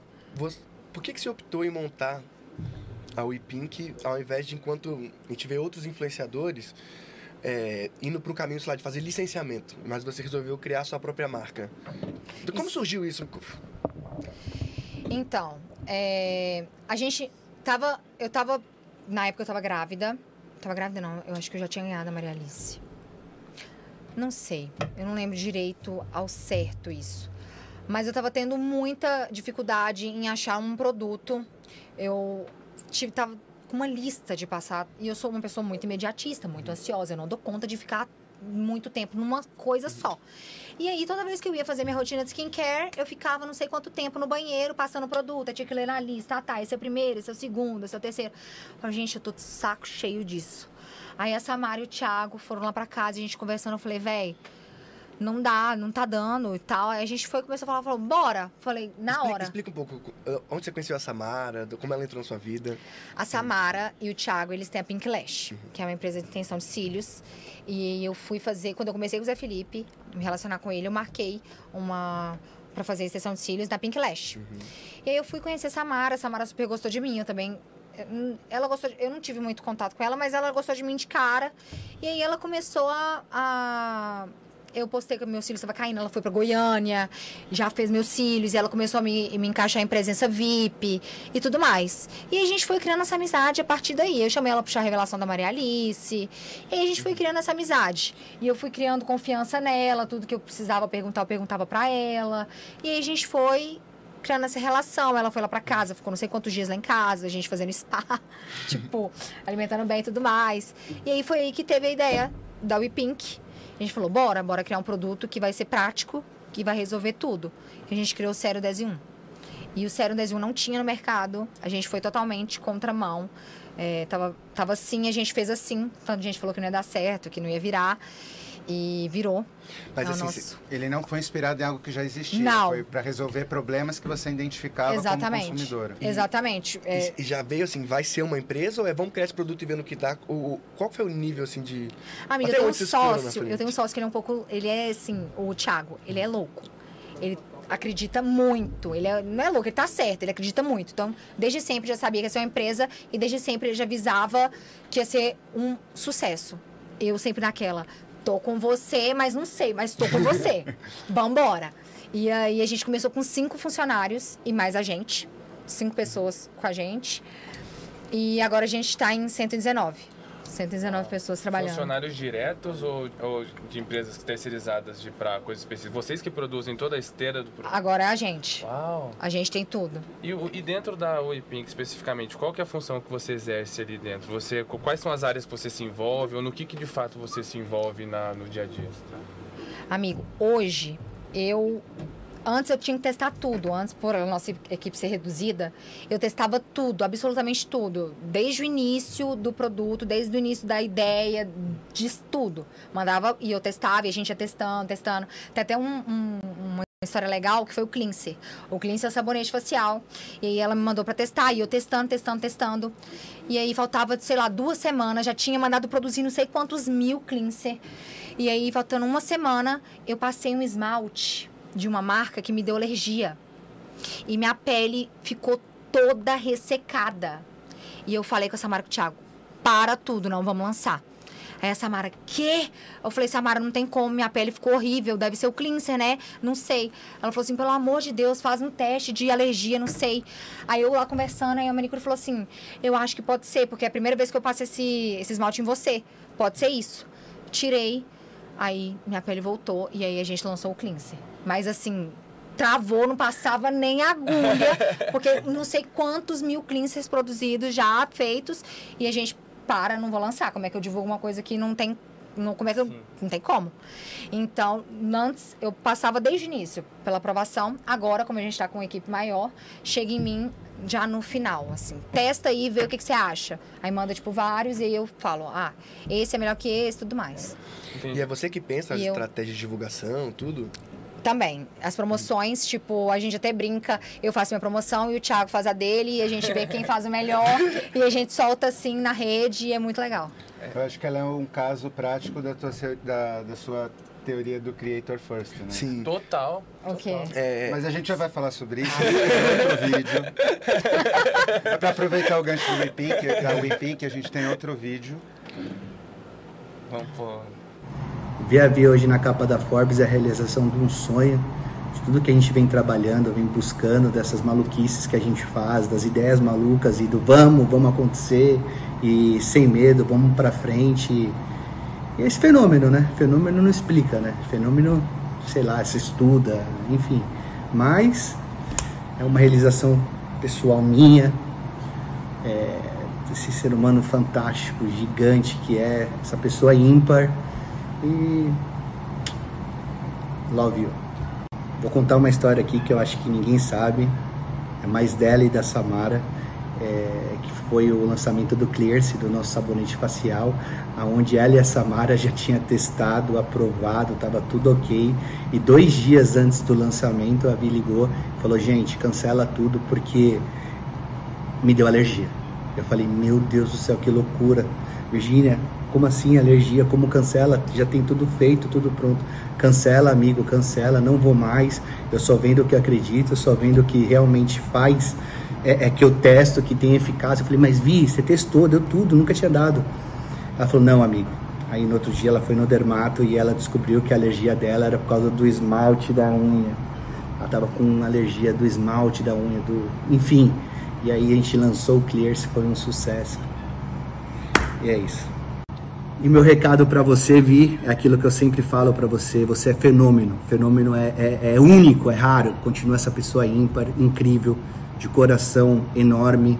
Eu te amo como seu irmão. Eu falo que eu sou seu irmão. A gente é meio doidinho, fio desencapado, mas te amo. Beijo. hoje na capa da Forbes, cara, é, é um baita orgulho. Porque é tudo que eu sempre falo pra ela e tá se concretizando, sabe?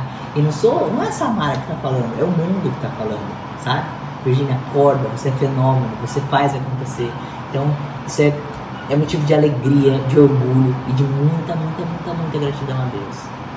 E o recado que eu tenho para dar para essa senhora é: voa, que eu sempre vou estar aqui. Você é fenômeno e eu tô muito orgulhosa de você, de cada conquista sua. Não para nunca, que eu sempre vou estar aqui para puxar sua orelha, para te elogiar, para te exaltar, para tudo. Sua irmã mais velha. Te amo. E o recado que eu tenho para dar para essa senhora é: voa, que eu sempre vou estar aqui. Você é fenômeno e eu tô muito orgulhosa de você, de cada conquista sua. Não para nunca, que eu sempre vou estar aqui para puxar sua orelha, para te elogiar, para te exaltar, para tudo. Sua irmã mais velha. Te amo. Ai. Pra você ver que. Pra você ver que não foi combinado, né? Mas ele falou mesmo a história. História. Nossa, Amigo, foi um baque, porque a gente tinha produzido muito, muito, e aí do nada não lança. Que é isso? O que a gente vai fazer? E aí depois eu descobri que era esmalte, graças a Deus, e a gente lançou. E acho que você não tem noção real do que você está construindo, assim, porque eu, ele falou do Creator First, é que eu tenho uma palestra que eu falo, né, sobre criadores começando a empreender e criar suas marcas. Eu até coloco uma frase, eu acho que ela é muito impactante, que ela fala assim: as marcas que não se tornarem creators vão competir em desvantagem com creators que se tornarem marcas. E você é um grande case disso, né?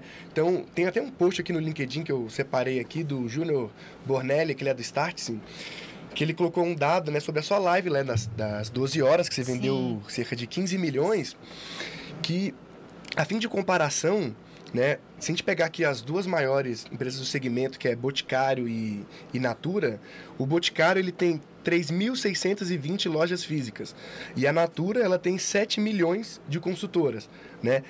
A, a, a- o, o Boticário e a, e a Natura faturam 18 bilhões e 17,2 bilhões respectivamente. Só que se você pegar por hora, né, o Boticário fatura 2 milhões por hora e a Natura 1,9 milhão por hora. Na sua live, você faturou 1,25 milhão por hora. Então você chegou muito perto em 12 horas do que um Boticário e a Natura tem, só que eles estão no Brasil inteiro, com milhares de lojas, milhares de revendedores, e você é uma criadora de conteúdo. A sua marca existe há menos de três anos. Então, Menos de dois anos. Menos de dois anos, aí, ó. Parabéns mesmo, porque esse é um caminho que muitos criadores é, tiveram medo de percorrer, né? Porque, como eu falei, muitos deles preferiam fazer né, o licenciamento, porque ti- tinha muita imagem, é, que eu estou no mercado há muito tempo, de... Ah, pra que, que eu vou criar minha marca? Eu prefiro fazer a minha linha com a marca tal, que vai, vai me dar mais credibilidade. E, e você está criando várias marcas, mas quando você viu que beleza, vou dar o win nessa marca, porque assim, quando você entra em cosméticos, provavelmente fecharia a porta de fechar publi de, de cosméticos com outras marcas.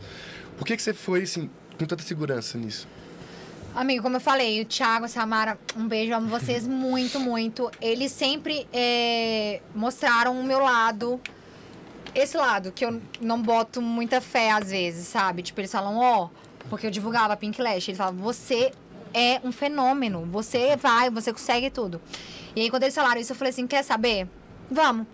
Vamos, confio no que vocês estão falando, vambora. E aí, teve até uma época que eu fiquei sem fechar a publicidade. E eu até falei assim, Zé, Zé, Gato, segura as pontas. Isso, qualquer coisa da BO aí, você segura as pontas. Essa época é quanto, quanto tempo, assim? No quando eu, assim que eu, que eu tive a ideia de criar o ePink. Porque eu passei por uma transição. Tipo, foi uma transição de tudo. Eu estava muito grande, vendendo bastante e cobrando bem pouco.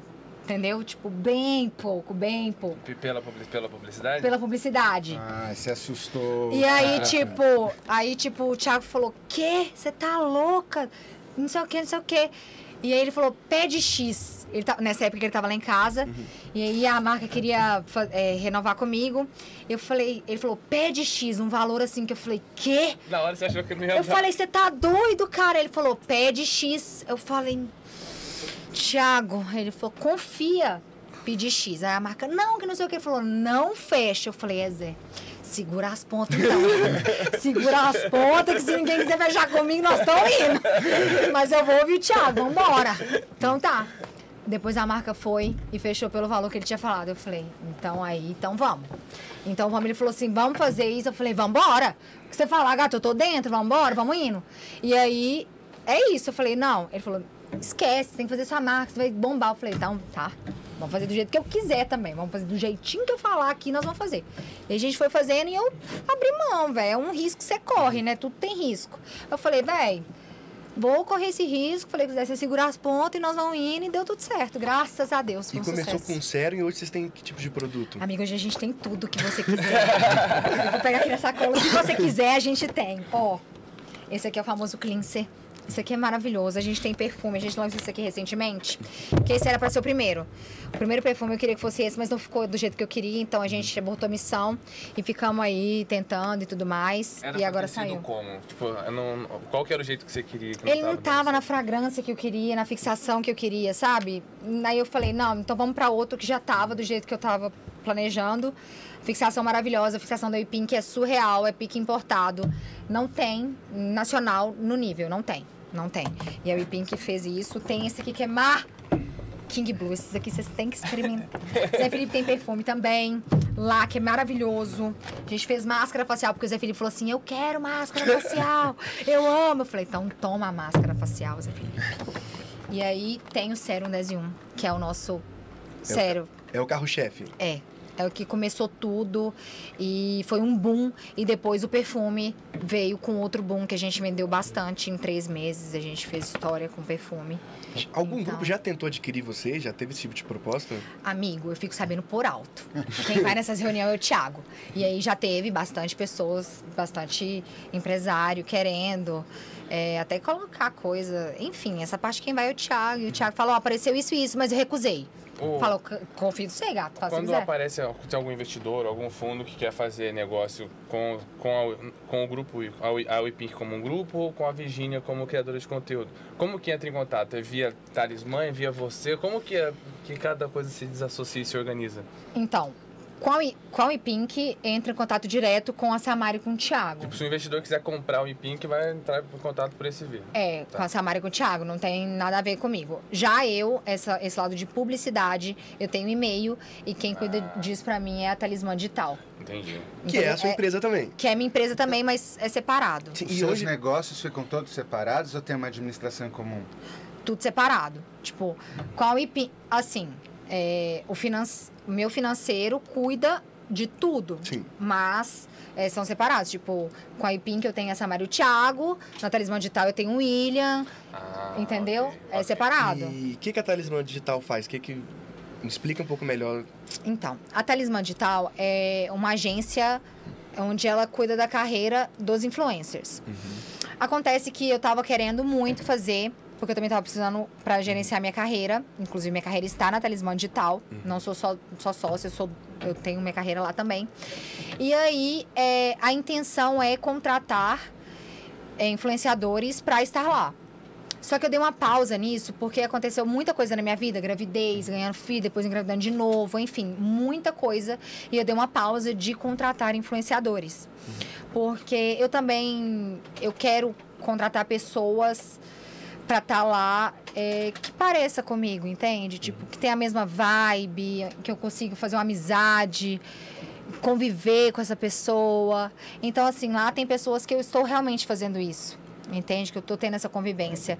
Porque não é só pelo. Lá eu não, não é só pelo dinheiro. É, na, na, dos seus negócios é o que é menos pelo dinheiro. É o que é me... Porque então, o agenciamento é o que menos dá dinheiro comparado. Menos. Ah, E- porque- e, e a minha carreira está lá também. Então, acontece que lá eu realmente eu tenho muito isso. Eu quero contratar pessoas que se pareçam comigo, que tenham uma, uma afinidade ali, alguma coisa. Então, eu dei uma pausa na Talismã, mas agora eu já tô voltando com tudo para ver influenciadores e tudo, para ir atrás, que eu gosto de fazer as reuniões também, eu gosto de participar, enfim, falar. Como é que você enxerga uma carreira assim de influencer? Porque hoje a gente vê no mercado, a gente tem várias empresas que fazem não empresariamento, eles é um comercial, né? Eles só vendem o comercial, só que muitas vezes é, não pensam, sei lá, no que, que aquela pessoa quer para a vida dela daqui dois anos. N- não faz esse proje essa projeção, tipo assim, o que, que você quer como carreira? Como você pensa isso? Porque assim,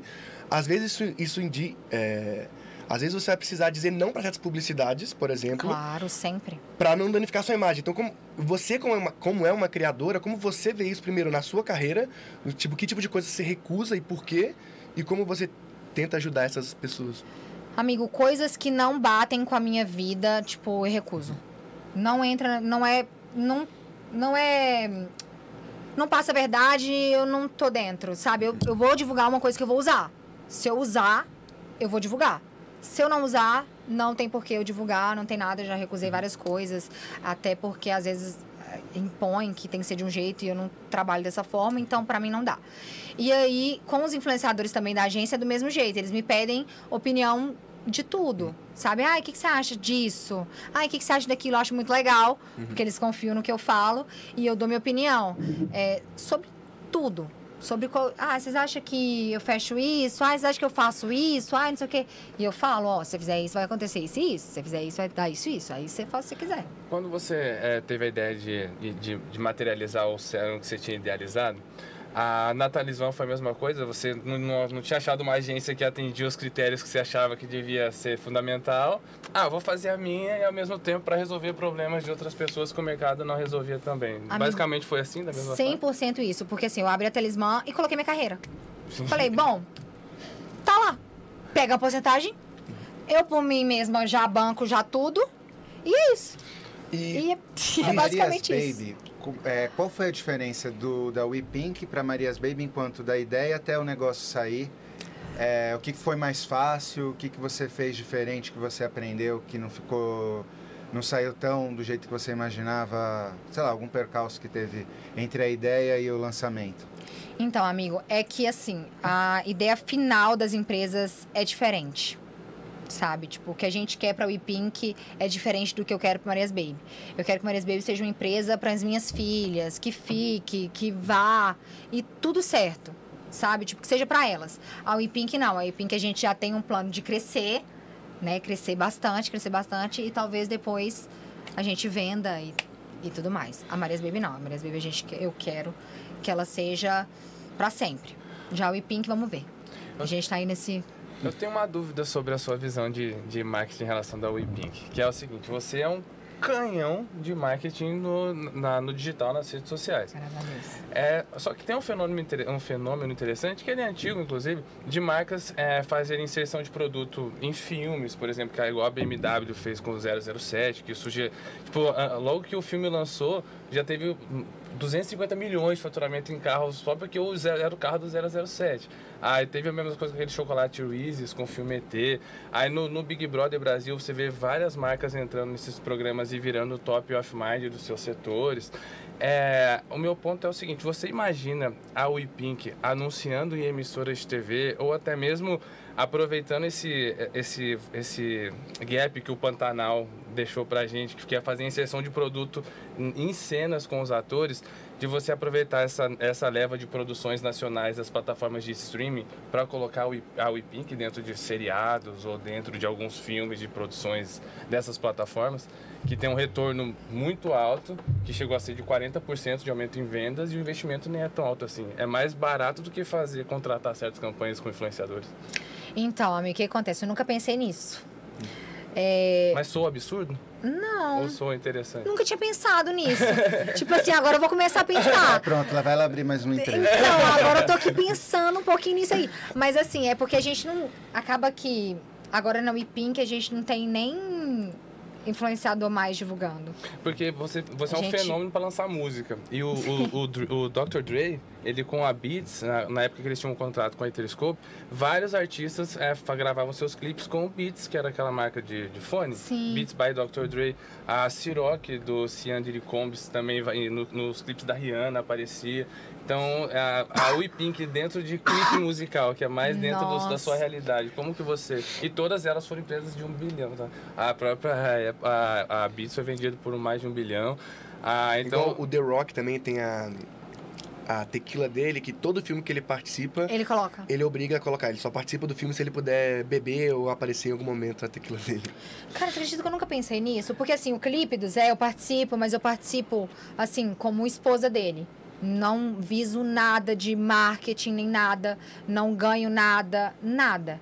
Até tem uns que eu ajudo na direção, assim, falo o que eu acho que tem o clipe, como que eu acho que deve ser e tudo mais. Mas eu também teve vários que eu não entrei como, não sei, você tem Co-roteirista? é, Entendi. Agora, recentemente, em um eu entrei, mas assim, porque falaram, você quer entrar? Eu falei, ah, vocês que sabem, se quiser colocar, ok. Mas eu nunca parei, nunca pensei em ganhar nada O em cima, mas agora. nas o Jay-Z faz isso nas músicas dele. Agora eu vou começar a pensar. É, então. Só participo se tiver o ipim que eu fui fora o perfume. E, e a, aqui- a minha namorada me, me obrigou a assistir Casamento às Cegas, agora eu tô viciado Ah, também. obrigou.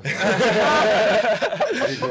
Aí, olha, dá- dá- daria super, né? Quando a noiva estiver indo lá usar o perfume, dar o É. empinho, Não, é, então, é um tipo pe... Samara e Thiago tá assistindo, ó, quem eu- sabe. eu depois eu passo o link para o pessoal da sua assessoria, que tem vários cases bem interessantes disso. E porque, o que é- o- porque assim, é muito difícil ter esses feitos, mas quando alguém pega o jeito, ele é. chama-se Same Shoes Different Package. É o mesmo produto, mas você embala de formas diferentes. Então, e como você é, pô, tem é, é uma gênia da criatividade para poder fazer isso rolar, porque eu estou dizendo coisas da década de 80, Sim. que funcionam até hoje. Então, algumas coisas funcionam, outras a gente reajusta, mas eu fiquei com essa curiosidade. É, Nossa. porque o George Clooney, ele vendeu uma marca de tequila dele por um bilhão também. Aí perguntaram o que, que mudou na vida dele. Ele falou que agora ele, essa venda permite ele fazer papéis que antes ele não podia quando ele dependia do salário de ator. Porque ele ia ter que se preocupar se a performance não ia ser boa, porque talvez não ia chamar ele para outro filme. Agora não. Agora ele Agora, tem dinheiro infinito. Tora ele o faz- pau e vambora. Ele faz a arte que ele quer. Como você falou dos seus medos, eu até ia falar, o seu medo acaba você vender a primeira empresa. Acabou o seu medo. Pois é. Virgínia, você ganhou muitos prêmios já. Ganhou da, o MTV Miau, ganhou o Prêmio Contigo, ganhou o TikTok Awards, ganhou outro MTV Miau e ganhou People's Choice Awards, é, outro MTV Miau.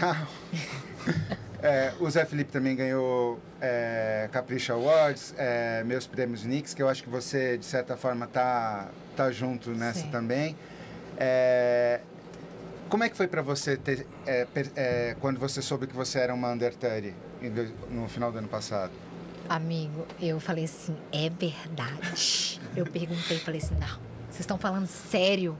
Porque assim, eu nunca imaginei, eu nunca imaginei, nunca imaginei chegar é, no Under 30, eu não sei nem falar, Under 30. Dá certo. Tá, certo? Tá Ok, num podcast da Forbes. Isso nunca passou pela minha cabeça, sabe? Quando você vai vivendo, vivendo, vivendo e sem nem nada. Então, quando falaram pra mim, eu falei, não.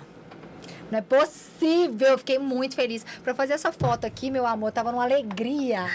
Só com a blusinha. E eu assim, nossa, eu queria assim, falar pro mundo. Esse Jesus é a blusa pra, pra ficar no dia, assim. Então, assim, é algo surreal que nunca passou pela minha cabeça, nunca mesmo. Sou muito grata a Deus, a todos que me ajudaram a chegar aqui, né? E, e é realmente é mais que um sonho, porque eu nunca nem cheguei a sonhar isso. É era tão distante que nunca foi nenhum sonho. Era bem mais. Então, eu não sei nem o que dizer, não tem nem palavras. Muito obrigada mesmo por estar aqui. Sou muito grata. E na você vida? falou, é, só, só pegar um gancho, porque você fala, falou, começou, a gente começou a entrevista você falando que estava nervosa, a gente também está nervoso. Eu tô, Mas você, tô muito. mas você tem 42 milhões de views com, com podcasts. Ou seja, você também é um fenômeno verdade, do podcast. É verdade. Gente, É, é com Deixa eu te falar, mas eu saía daquele podcast tão nervosa que você nem noção. Porque eu não pego no celular, né? Aí quando você sai, você vai ver o boom que deu. Alguma polêmica, algum trem que vazou. Aí você fala, minha nossa senhora. Então todo dia que eu terminava o podcast, era alguma coisinha acontecendo. E eu chegava nervosa, saía nervosa. Era, tipo assim, muito tenso. Mas eu ia, igual eu falei, eu, o medo não me para, não. Eu vou indo. Tô com medo, eu vou com medo mesmo. Tô nervosa, eu vou nervosa mesmo. Faço. E depois deixo pra autorar. E é assim. E vamos ver. E a gente brinca que eu falo assim, quando a gente for começar essa entrevista, a, a fazer essa entrevista com o Undertale, aí imagina que você é do entretenimento, é, é, o pessoal se diverte, consome seus conteúdos. A gente pensou, como é que a gente vai fazer uma conversa de negócio? Porque é, é uma conversa, geralmente, é muito nerd e nada sexy, os processos que de fato são sérios. Então a gente pensa, então faz mais sentido a gente ter sempre a perspectiva pessoal da, da, de quem estiver falando sobre a ótica de negócios dela. Porque não existe uma, nenhum programa que é duas horas falando de negócio que você come Sim. pipoca pra assistir. Não. Sim. Então, até para é é uma para sua audiência, para as pessoas que estão assistindo, de entender que é, o objetivo aqui é aprender com você. A gente está tendo uma aula com você em cima das perguntas.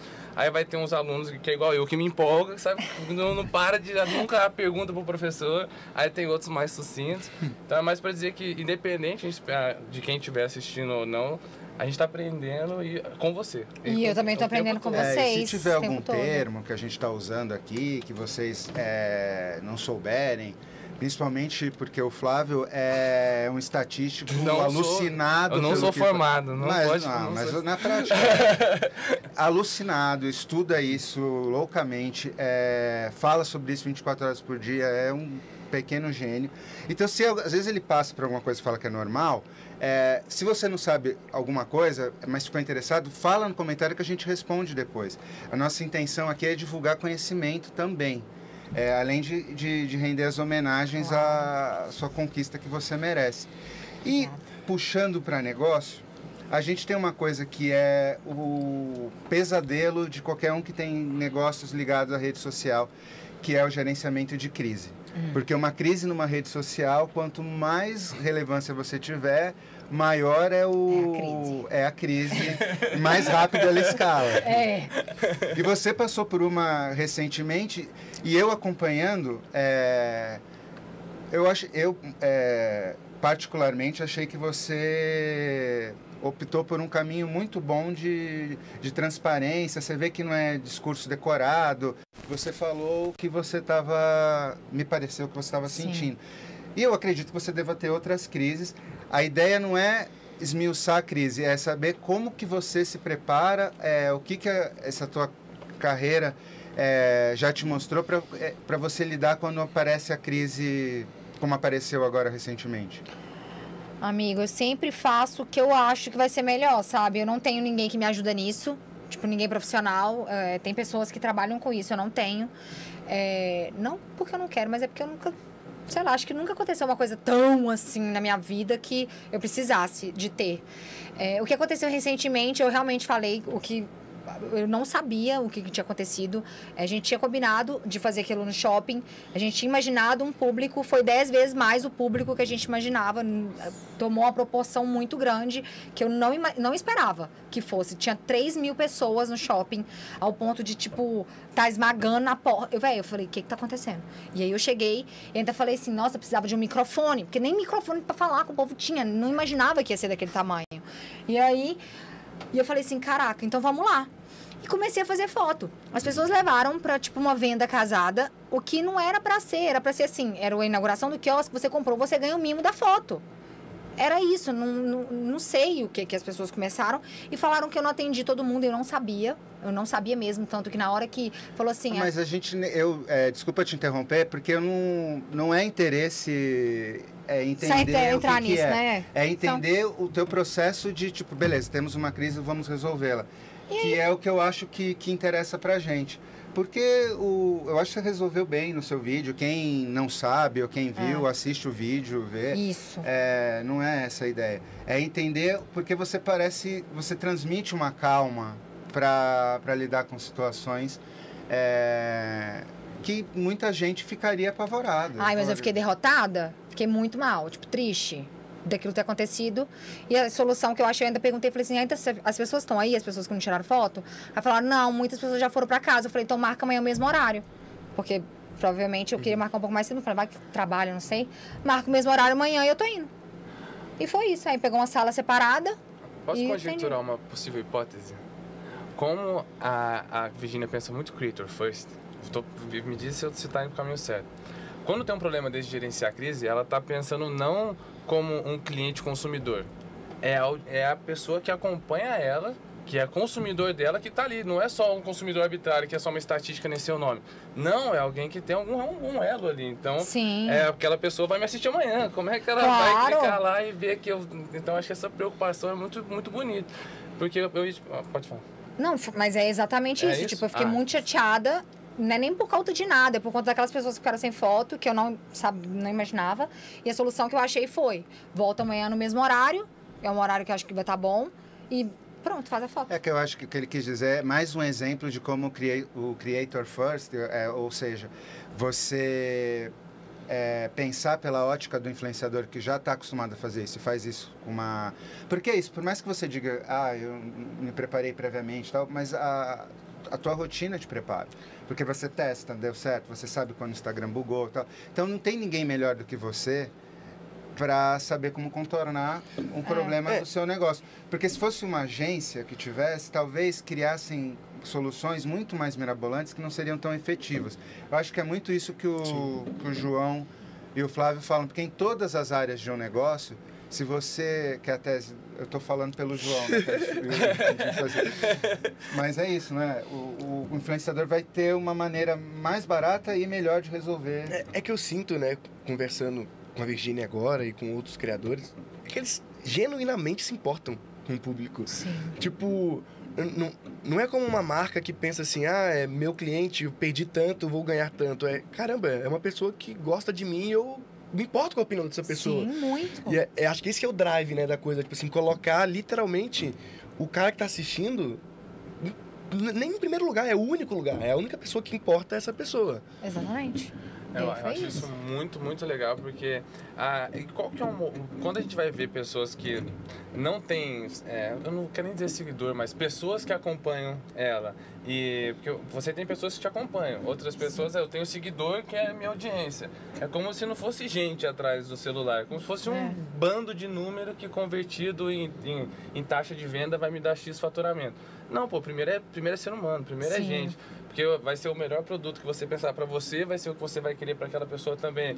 Então você vê que a, a, o- a maneira de pensar Creator First é que é primeiro eu penso como um criador, depois eu penso na marca, porque você está o tempo todo pensando na ponta de lá. Como, como alguém que vai comprar, que vai gostar do produto, que vai sentir o mesmo que você sentiu quando passou Sim. no rosto. Então eu acho esse respeito com, com quem vai estar adquirindo muito bonito e que se vê mais em, em criador de conteúdo do que em outras circunstâncias. E, e só uma dúvida, assim, sobre vida pessoal, assim. Você, você consegue ser uma pessoa normal no sentido de... Você consegue andar no shopping, andar na rua? Como que é isso, cara? Assim, eu consigo. Vou tirando umas fotinhas, mas eu vou indo. Dá certo. Graças a Deus, a- agora, antes, por exemplo, eu ia no shopping Cidade Jardim aqui em São Paulo, mas de boa. Antes não me paravam tanto. Agora já param mais pra fazer foto, mas eu amo, eu faço foto, tá tudo certo. A gente teve uma pergunta aqui de superchat que eu queria. Eu vou meio repetir porque você já meio falou sobre isso, mas é para prestigiar, é, porque ele se preocupou em destacar a pergunta dele. É, você tem alguma previsão? Porque o que ele quer saber é quando você, a, acho que a Talismã vai começar a olhar para novos agenciados.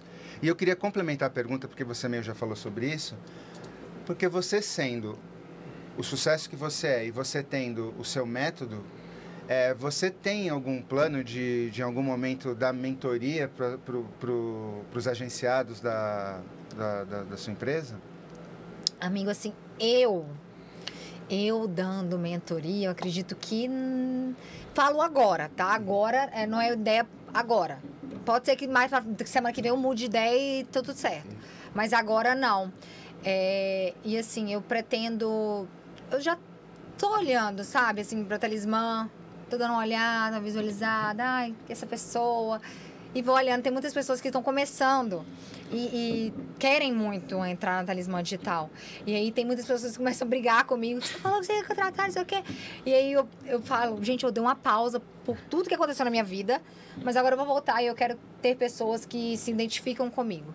Então é um processo um pouco mais demorado, porque acaba que você não conhece todo mundo 100%. E, e eu também tô, é, pretendo fazer uma. Eu fiz uma imersão agora na Talismã Digital, com o Wagner, inclusive, onde a gente falava sobre personalidades. A gente descobria a personalidade de cada um e como a gente lidaria com essas personalidades no meu, meu redor, entendeu? Por exemplo, vocês são meus amigos, vocês estavam lá nessa imersão e a gente viu qual a personalidade de todo mundo, qual é a sombra e como a gente faz para lidar com essa pessoa, e a gente para viver um convívio legal. Então eu pretendo fazer isso com os agenciados da, da Talismã, só que é difícil conciliar a agenda, né? Uma tá lá nos Estados Unidos, outra tá não sei onde, nanana. Mas eu pretendo fazer esse tipo de, de imersão, sabe? Esse tipo de mentoria, essas coisas que é para evolução tanto pessoal como profissional na visão do mundo.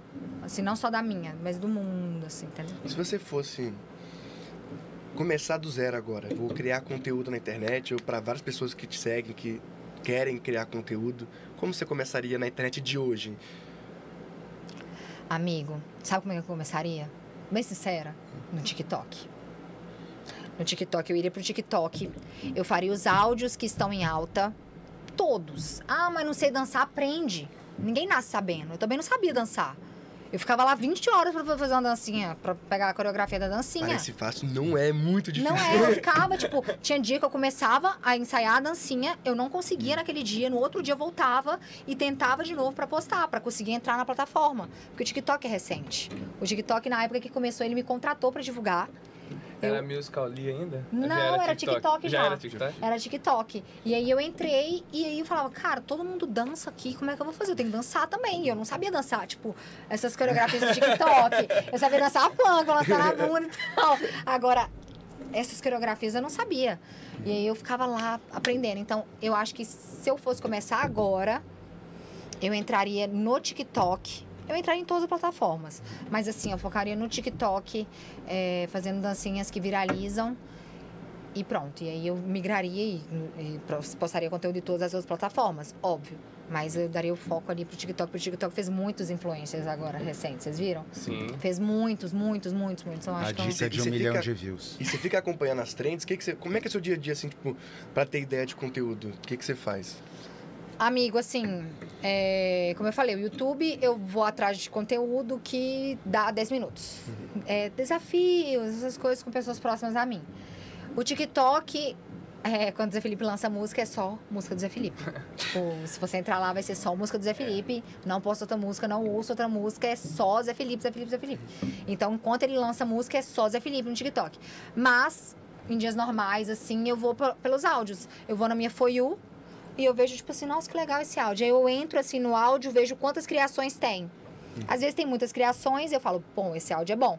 Às vezes tem pouco, eu falo, não. Como eu já tô grande no TikTok, graças a Deus, eu falo assim, ah, vou fazer isso aqui, vai que vira. E aí, realmente, Ah, ela disse que no TikTok tinha que aprender a dancinha. Ela aprendeu tão bem que agora eu aprendo por osmose. Porque eu, eu tinha uma vez eu tava não sei o que, malvado, e fazia assim, eu falava, "Ah, é a Carol, porque ela ficava lá fazendo, ela vê, daí quando eu fui ver, ela foi fazer, eu terminei o movimento, falei, amor, que Mas deixa eu isso? te falar, isso E pega muito. Tem coreografia que eu nunca aprendi a dançar.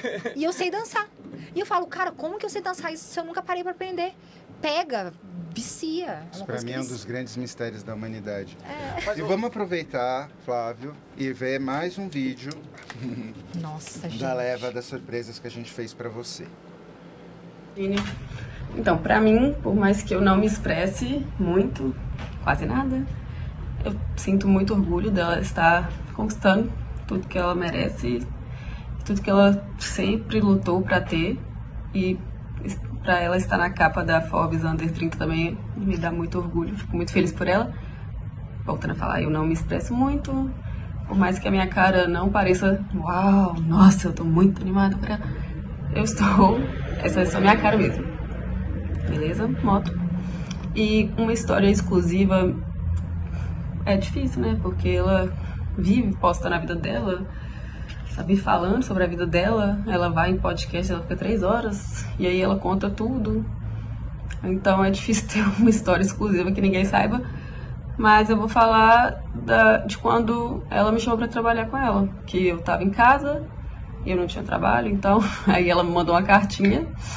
Na verdade, ela pediu pra mãe dela imprimir a cartinha e me mandou, junto com uma cesta de comida. Aí ela falou: Essa é a última vez que você come assim. Não, mentira. Mas ela falou pra eu ir trabalhar com ela, que ela precisava de alguém pra ajudar ela e, por mais que, voltando a falar, eu não me expresse muito. Sou muito grata a ela por isso. E, e é isso. Opa! Um beijo, Virgínia. Fico muito feliz por você. Espero que você conquiste tudo que você sempre sonhou. Todos os projetos deem certo. Gosto muito de você. Eu tenho sérios problemas em falar. Te amo. Né? Mas tá bom. Só quando eu tô bêbada. No caso, não é agora. Beijo. Tchau. Virgínia, passando aqui para falar um pouco do meu sentimento, né? Que é ver você hoje na capa da Forbes. Na verdade, não tem um sentimento específico, é um mix de sentimentos, assim, felicidade de ver você chegar onde chegou, é, por toda a sua dedicação, por toda a sua batalha, toda a luta que você passou e ver você aí, velho, é simplesmente fantástico mesmo. Eu fico assim muito, muito, muito feliz por você, porque você tá alcançando todos os objetivos da sua vida.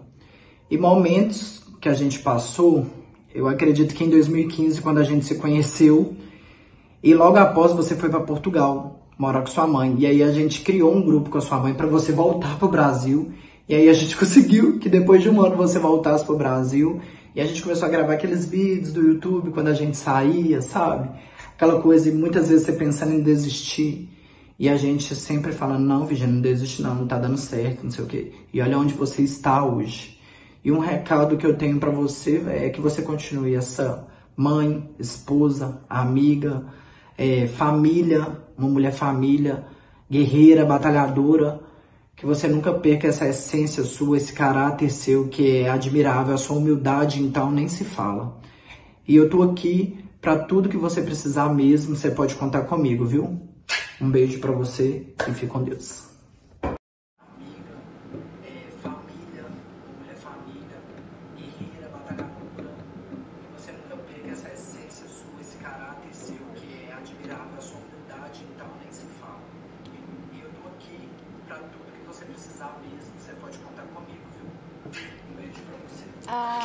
Ai, que fofinhos!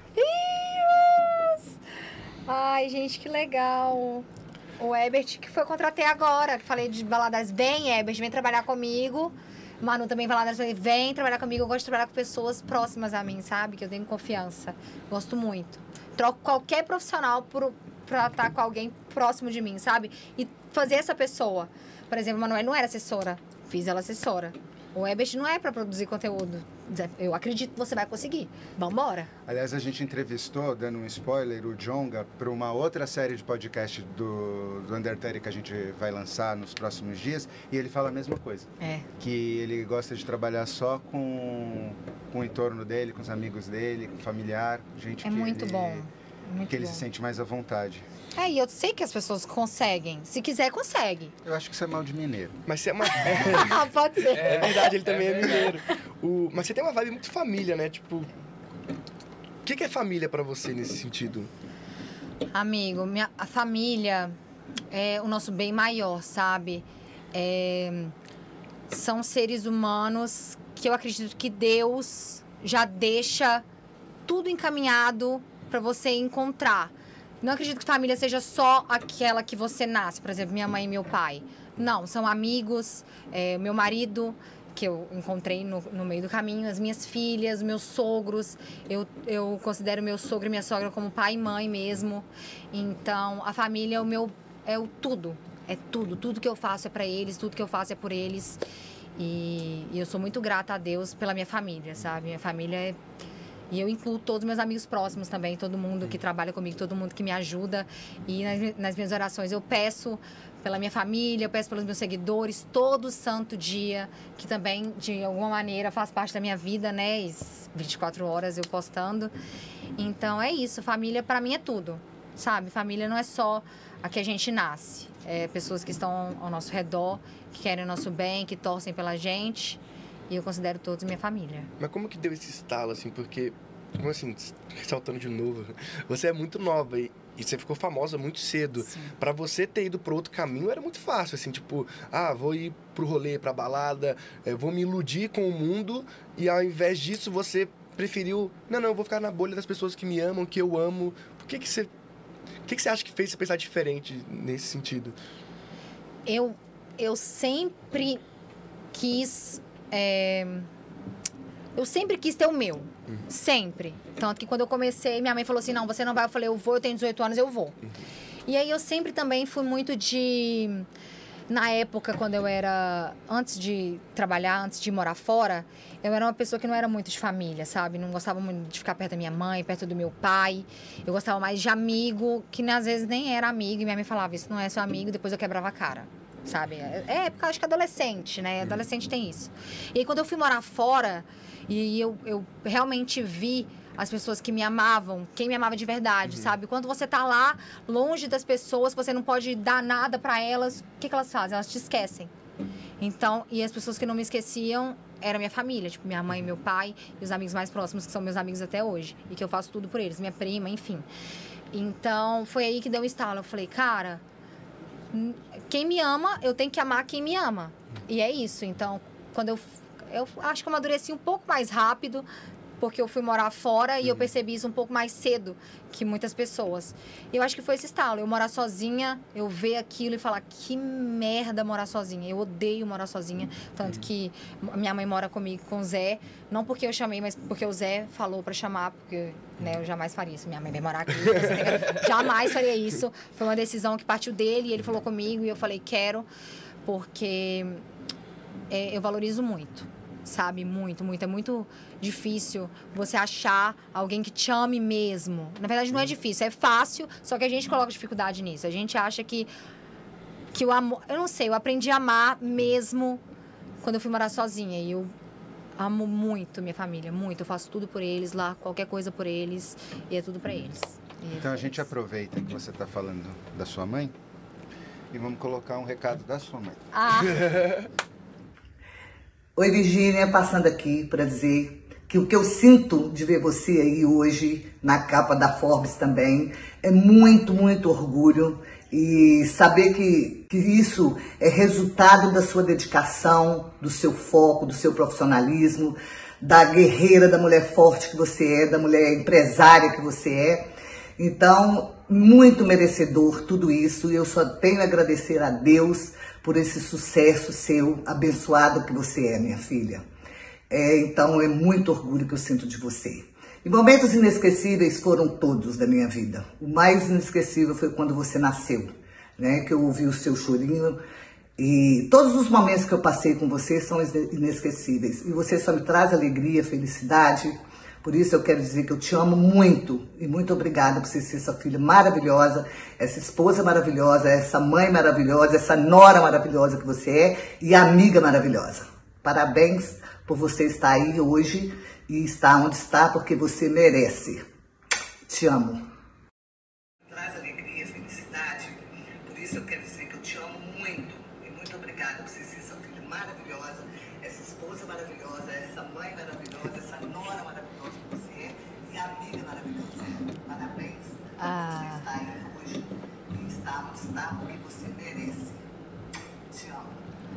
Ai, que fofinha, gente, é minha mãe. Tudo que eu sou hoje eu devo a ela, sabia? Tudo, tudo, tudo. Ela sempre, duas coisas que ela fala comigo. Não dependa de homem e não case com homem velho. Duas coisas que ela falava comigo todos os dias da minha vida. Era isso. Eu acredito que veio dela a minha independência e eu vi atrás do meu logo rápido. Sempre falou isso. Fala um pouco dos seus novos projetos, que a gente já está se caminhando para o final. E a gente queria saber dos seus novos projetos. Você tem um reality, né? Que, E também tem muita gente perguntando como vai ser o Malvada Su- Sunset. Nossa. Então, esse documentário, amigo, vou ser bem sincero, já era pra ter saído em dezembro. Ah, já tá filmado. Já tá, a gente filmou ano passado inteiro. Ah, não vai ser uma série, vai ser. A gente vai lançar primeiro um documentário. E aí, Vai, pra- vai lançar onde? Qual a plataforma? gente ainda não sabe. Mas vai ser no streaming ou vai ser aberto também no YouTube, alguma coisa assim? Acho que vai ser stream, streaming, acho que vai ser. Ah, vamos Mas ver. depois Tá na mesa, YouTube. né? Não é Netflix. YouTube Premium. Amazon Prime, Então, nós. A gente gravou ano passado os momentos mais assim, sabe? A gente gravou tudo e já era pra ter saído em, em dezembro. Só que aconteceu um, um problema de edição na equipe, ele teve que mudar a edição toda e enfim, agora a gente tá passando pela aprovação, estamos vendo, a gente volta e volta, sabe aquela confusão? Mas é esse ano, se Deus quiser, esse ano sai, porque não é possível. Mas vai estar com cinco anos, o documentário não vai ter saído. Mas enfim, é, se Deus quiser, esse ano, nesse semestre, E qual que é a vibe do documentário? a nossa vida. Tipo, tem todos os momentos lá, desde que eu descobri a gestação da Maria. Mas é tipo um filme ou uma série documental com vários episódios? Vai ser primeiro um documentário, tipo um filme. Ah, tá, ok. Vai ser primeiro assim. E depois a gente vê de continuar lançando a série. Se a galera gostar, né? Ser bem sincero, se a galera gostar, a gente continua. Se a galera não gostar, a gente para por aí, tá tudo bem. E Malvada Sunset, agora é, que eu vou fazer minha festa em Valadares, dia 8 de abril. Vai ser mara, a gente vai soltar uma atração essa semana, outra atração. E vai ser um evento aberto, né? E vai ter camarote, lounge, pista. Enfim, quem quiser ir, vai ser limitado, não vai ser aberto total. Vai ser onde lá em Valadares? Vai ser no Parque de Exposição. Oh, Amigo, vai ser topíssimo, meu amor. Vai até. Vai começar às 6 horas da tarde. A gente queria que fosse sunset, sunset, né? A gente queria que começasse cedo. Só que o sol de Valadares racha a cabeça de qualquer ser humano. Então, a gente falou, vamos começar às 6, que vai ter. Vai dar uma acalmada, né? E aí vai até o dia amanhecer, se Deus quiser. E, e é isso, vai ser massa demais. Exposição. E E é você pretende levar ele, esse evento pra outros lugares também? Ou...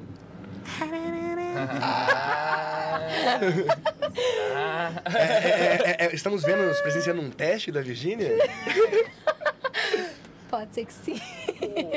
Ah, ah, falando ainda em produto seu, como, como é, as coisas que você desenvolve parte de uma, de uma insatisfação sua da realidade, você vai lá e quer é, moldar a realidade para algo que você acha que faz sentido? Quando as suas bebezinhas, elas estão lá chorando, o que, que você coloca para elas ficarem mais calmas? Põe aqueles desenhos infantil no YouTube? Se sim, é, pode existir uma Virgínia, é, a Virgínia Tunza em animação, uma vez que vai vir as Marias e vai ser para suas filhas? Porque assim, hoje os maiores conteúdos do YouTube que são exportados para outros idiomas são infantis. Sim, eu sei e disso. você, ah, então você já Eu sabe, você já tá esperta. Conte-nos sobre esses planos, por favor. Amigo, eu e o Zé, a gente já pensou em fazer um desenho animado para criança. Só que acontece que no meio de muita coisa a gente não deu segmento. Mas é algo que a gente tem vontade, inclusive tem até bichinho de pelúcia lá em casa. Você tem um cantor, você, você canta também Então. pra produzir música. É, aí vamos ver. É, é um algo que tem pensamento, mas a gente ainda não colocou em prática porque requer um pouco de atenção. Um pouco não, muita atenção. Até porque é para criança e tudo mais, tem que ter bastante atenção nisso. Mas é. Já são jogar planos. por galinha pintadinha vai virar um negócio É, então, exatamente. gigantesco. né? Então, Falando de Bita, atenção, então qual que é a atenção principal, assim, da Virgínia hoje, esse ano, né? 2023. como assim? O que, que você fala? Atenção. O que, que você tá dando mais atenção, né? Que você falou assim, ah, não vou fazer isso porque, como você disse, surgem muitas ideias de negócio, você tá focado aqui nos seus, mas qual que é o foco principal? Ah, amigo, as minhas empresas. Mas alguma específica? ou- Todas. Eu quero. Eu sei que eu vou dar conta. Sei que eu vou dar conta de dar atenção pra todas. Eu quero focar muito. Eu não quero, eu não quero me dispersar com nada, sabe? Tipo, ai, não apareceu isso. Já vou esqueço tudo. Não. Eu tô bem focada. É, 2023, se Deus quiser, vai ser um ano em que tudo vai explodir mais ainda. Então, eu tô bem focada nas empresas. Muito, A muito. Dayana Matos falou aqui que trabalha três meses de graça para você, se você quiser. Aí, para aproveitar o comentário dela, eu queria te perguntar: você tem ideia assim de quantos currículos chega para você? Quantas pessoas te procuram para para estar em alguma das empresas? Não tenho ideia, sabia? Porque essa parte não chega em mim. Essa parte fica com o pessoal, a parte de trás, né? Não chega em mim. Mas direto chega e-mail, a galera falando. O Thiago comenta alguma coisa ou outra. Aí chega sobre o os quiosques, né? Que agora a gente tá com um quiosque da WePink nos shoppings. A gente tem agora dois em Goiânia. A gente tem quatro, se eu não me engano, aqui em São Paulo. Abrimos um em Brasília. Onde fica os É daqui tudo São Paulo? próprio? Fica, amigo. Agora você me apertou o nome do shopping. Agora você me apertou. o nome- Você sabe o nome dos shoppings aqui de, de São Paulo? Que tem quiosque? Morumbi tem, mas tem mais acho que três.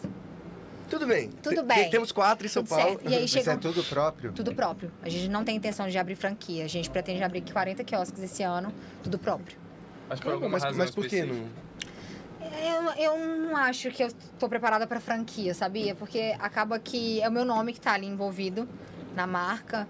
Então, acaba que se a gente vender para algum franqueado, e enfim, ele faça alguma coisa, vai respingar em mim.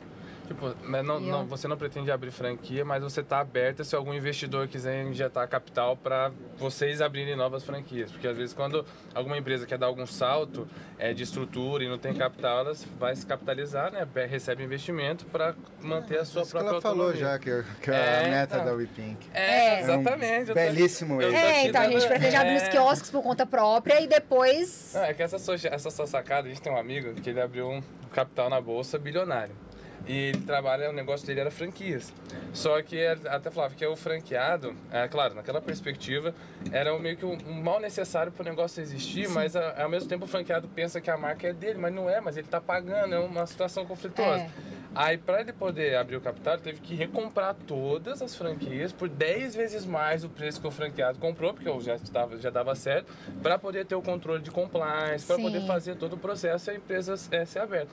Então, quando você começa, você vê, ela, ela diz, você diz que você não sabe das coisas, mas é essa sua brincadeirinha de te, te- acerto e erro de teste, você É, sabe aprenda, mais né? da Mas, gente. mas isso, mas isso é chocante, tá, gente? Ela não vai abrir não é três normal, quiosques, né? ela vai abrir 40 quiosques. Esse ano, se Deus quiser, 40 quiosques. E você sabe qual região que você mais está focando em expandir? Assim, porque o Brasil é muito grande, né? Onde, onde vão estar essas 40, esses 40 quiosques? Amiga, a gente pretende pelo Brasil inteiro. Agora a gente tá também. É porque acontece que a gente tem a CD aqui, em São Paulo, né? A gente quer abrir também em Goiânia para conseguir já mandar lá pra cima, né? Pra conseguir pegar tudo. A gente tem muitos planos aí que, se Deus quiser, vai dar certo. E é expandir. E hoje no não Brasil tem- inteiro. E hoje não tem investidor, é só. Não, hoje é vocês. só a gente. Eu acho muito inteligente, porque eu já vi. Tem várias marcas de cosméticos quando vão vai contratar influenciadores para fazer presença VIP na, na- nas lojas deles, né? Ô, peraí, se se alguém me paga lá, sei lá, meio milhão por ano, vamos lá, 300 mil, meio milhão por ano para fazer 20 presenças, 30 ao longo do ano. Por que, que essa marca tá me pagando esse dinheiro? Será que se eu fizesse essa presença no meu próprio ponto, que que é- Então. e se estão me pagando meio milhão assim para fazer, imagina se- por quanto será que eu devo estar rendendo? Então acho que quando você pega o seu negócio, abraça, cria essa mecânica É, porque imagina, cada ida sua um shopping, não tem shopping que não tenha que fechar quando você vai lá. Não tem como. Então, amigo, mas agora com isso de shopping, eu não... É, então, assim, exatamente. não tá passando nem pela minha cabeça. Tá? De novo, acho melhor não. Imagina, só, só nessa live são 27 mil pessoas. Se 200 pessoas resolvem entrar de uma vez em uma loja de qualquer shopping, não tem como, não cabe. Então, tipo, no, no, na, no, num tweet seu tem que fechar qualquer shopping. Não- Então, é isso de shopping a gente tá passando. Vamos deixar uma próxima. Agora, eu- eu então, sou um vai grande ter que- curioso, É por assim, isso que eu digo, vai ter que pensar sempre, porque as ações pessoais é, sempre o caos. Então. Collab com marca, você pretende? Não. Não pretende? Sabe por quê, amigo? Deixa eu te falar. Não, não, eu falo assim, a, a, a WePink com outra marca. Então, tipo assim, sei lá, WePink e uma marca de tênis. Assim como lá fora os creators fazem, os influenciadores fazem, as outras marcas fazem, né? Eu, tava, eu pensei nisso pra Marias Baby. Pra Marias Baby a gente pensou em ações, tanto que a gente lançou com a, com a Imob, que é um de ônibus, uma collab. Marias Baby a gente fez, a gente, tá, a gente tá indo atrás. Agora o Ipink não é algo que a gente pensou. Não é o que a gente chegou a pensar, não é algo que a gente queira, assim. Não por agora. Mas Marias Baby a gente tá fazendo. Tem dois ônibus é, rodando, São Paulo, Rio de Janeiro, com a foto, Marias Baby e tudo mais, a Maria Alice lindinha. Um, um exemplo de collab que é que eu, que eu queria entender o que, que você acha delas é, por exemplo, o, o, o, o Kanye West lá tinha, tinha a marca é, Easy, aí tem a Adidas, é uma parceria entre essas duas. Você tem a Maria Flor que faz um produto X, mas tem uma outra empresa de tip top, por exemplo. Inclusive, Tip Top sabia que o, o avô do, do fundador do Tip Top é o avô do Eduardo Saverin, o inventor do Facebook? Eu não fazia Não, ideia. também Sabe não aquela sei. marca Tip Top? De Não. bebê, roupinha de bebê? É do o avô, o dono, da, o fundador é o avô do dono do Facebook, é brasileiro. Então tá, então eu vou- É pra você, Ah, bem você ter assim. uma noção de como esse Virgínia, a gente mercado quer é promissor. pedir, agora que a gente está chegando no final, final mesmo, para você, a gente quer te dar uma Ai, edição impressa da Under E a 30. gente queria pedir que você autografasse, também Autografasse. algumas pra gente. Claro! E autografar uma, porque a gente vai fazer o seguinte. É, para você, hater amigo, que passou os comentários inteiros replicando é, o hate. É, a gente vai sortear uma, uma revista autografada pela Virgínia para quem seguir a gente e, e- e comentar eu quero eu quero uma Undertale assinada pela Virgínia. Aí a gente vai fazer aqui um, levantamento de quem é, Comentar na a live foto. mesmo, amigo? Comentar na live e aí quem é, tiver segui for seguidor da, da Forbes no YouTube, porque, é, porque eu sei que a gente está recebendo muita gente nova hoje, a gente vai é, mandar uma, uma revista autografada.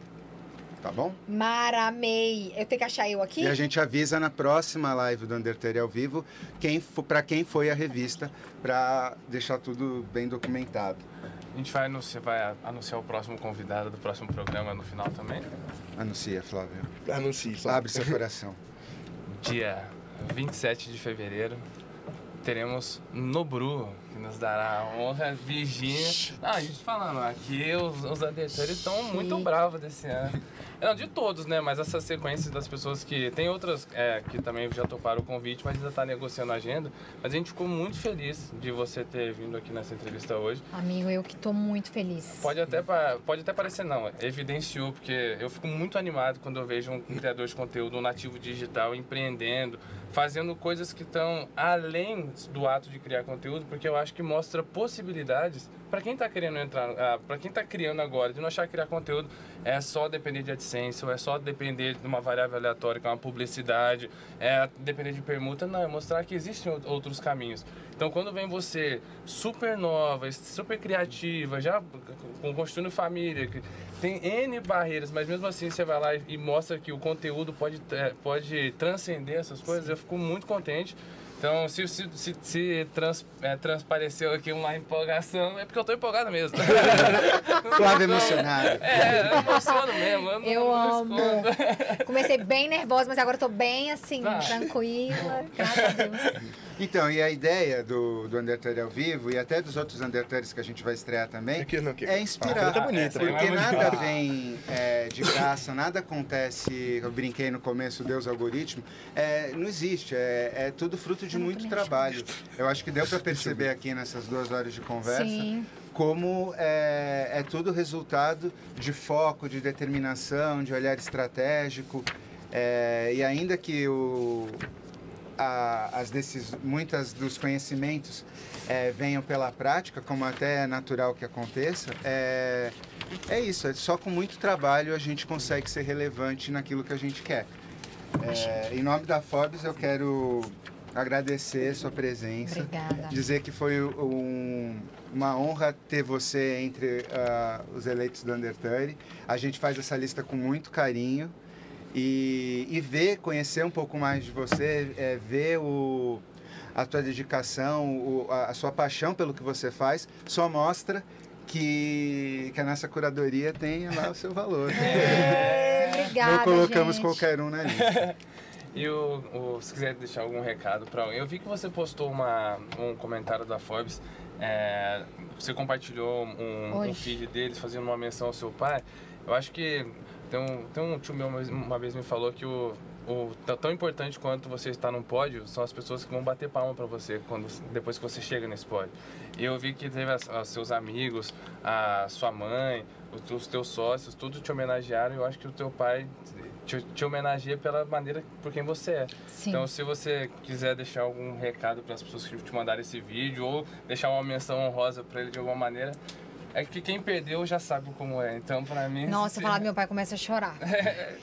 Não dou conta, mas eu amo todo mundo que mandou uma mensagem, com certeza é muito especial na minha vida. E meu pai. Eu não consigo falar. As honras estão dadas. E eu criei aqui um probleminha, porque muita gente quer a sua revista autografada. Então eu vou pedir para você autografar mais umas autografar duas. tudo. E a gente vai fazer um sorteio de umas três, porque realmente é muita gente. Ó, gente, 27 mil pessoas é, assistindo. Virginia, o seu call to action de milhões, poderoso para as pessoas se inscreverem e curtirem o nosso vídeo. Porque se ficaram até agora, é porque é bom, né? Amigo, Ou queria muito Call to a- Como é que é o negócio? Call to action é ação para ação. É. Você dá um Ah, comando outra Quer que pessoa... você Tá. convide Chamada as para ação. pessoas É, a seguir para a gente Tá. no O YouTube. CTA. Tá. Então, assim, gente, ó, pra quem ainda não segue o Instagram da Forbes, eu indico muito seguir o Instagram. Lá tem frases maravilhosas, inclusive eu sempre reposto. Eu acho que faz muita parte da, da evolução da gente, tanto no, no pessoal como profissional. É incrível, é algo assim, elite mesmo. Então, se você não segue o Instagram, vai lá seguir, que vocês não vão se arrepender. Se inscreve aqui também, que tem YouTube. vários podcasts maravilhosos, inclusive é, dia 27, no Bru. 27 no Bru. São mentes empreendedoras que a gente aprende muito, a gente está sempre aprendendo, em constante evolução. Então, se inscreve também. Se você quer crescer na vida, se inscreva e fique junto dos maiores que Forbes. Vamos fazer é. um corte dessa parte? Tá É, CTA de milhões. Forbes É, é, é assim que se engaja milhões. Amiga, a caneta é muito bonita, mas ela não funciona. Mas não é, não é minha, tá? É- Me entregaram aqui. Só pra avisar. Minha assinatura é a mais feia do universo. Pior que não funciona gente. mesmo. A Igual mais feia do universo. gente vai, pra- a- à medida que os convidados estão vindo, a gente, eles estão assinando. Depois a gente vai querer fazer uma, uma coletânea com todas assinadas para fazer alguma coisa. Depois fazer algum leilão para doar em algum Ai, lugar. Mara. Mais três a gente vai sortear. Ai, que bom, né, que o pessoal tá pedindo. Imagina se não tivesse pedindo, a vergonha que eu ia ficar. Temos perguntas para Virgínia? Não, eu tenho. A gente já chegou no final. Eu quero agradecer todo mundo que, que assistiu. Eu quero agradecer você e o João por participar é, mais uma vez dessa roda de conversa. Quero agradecer a Virginia Obrigada. enormemente Nossa, por ter tá- topado. Gratidão eterna. Quero agradecer a Laura, a Laura Espejarini, nossa produtora, que não está aqui no estúdio, mas foi fundamental para o podcast acontecer, o de hoje, principalmente, em especial o episódio de hoje. Quero agradecer todo mundo da redação da Forbes que apoia a gente é, fazendo as matérias, as notas, estava tendo cobertura no Twitter. É, então, assim, muito obrigado. É, a gente agradece aos que gostaram do, desse bate-papo. A gente promete melhorar para quem não gostou desse bate-papo, porque a vida é, é ver as críticas construtivas e melhorar sempre. E a gente se vê no dia 27, nesse mesmo horário, com o Nobru. É isso. Muito obrigado. Muito obrigado. Obrigada. Acompanhe a gente nas redes sociais também, arroba João Pedro, arroba Merck, arroba o Flávio Luz. Arroba E arroba Virgínia. Segue lá, por favor. É nóis. Boa noite, Obrigada, pessoal. Obrigado a todos. Tchau, tchau. Beijo, Obrigado. tchau. Obrigada, amigo. Muito obrigado.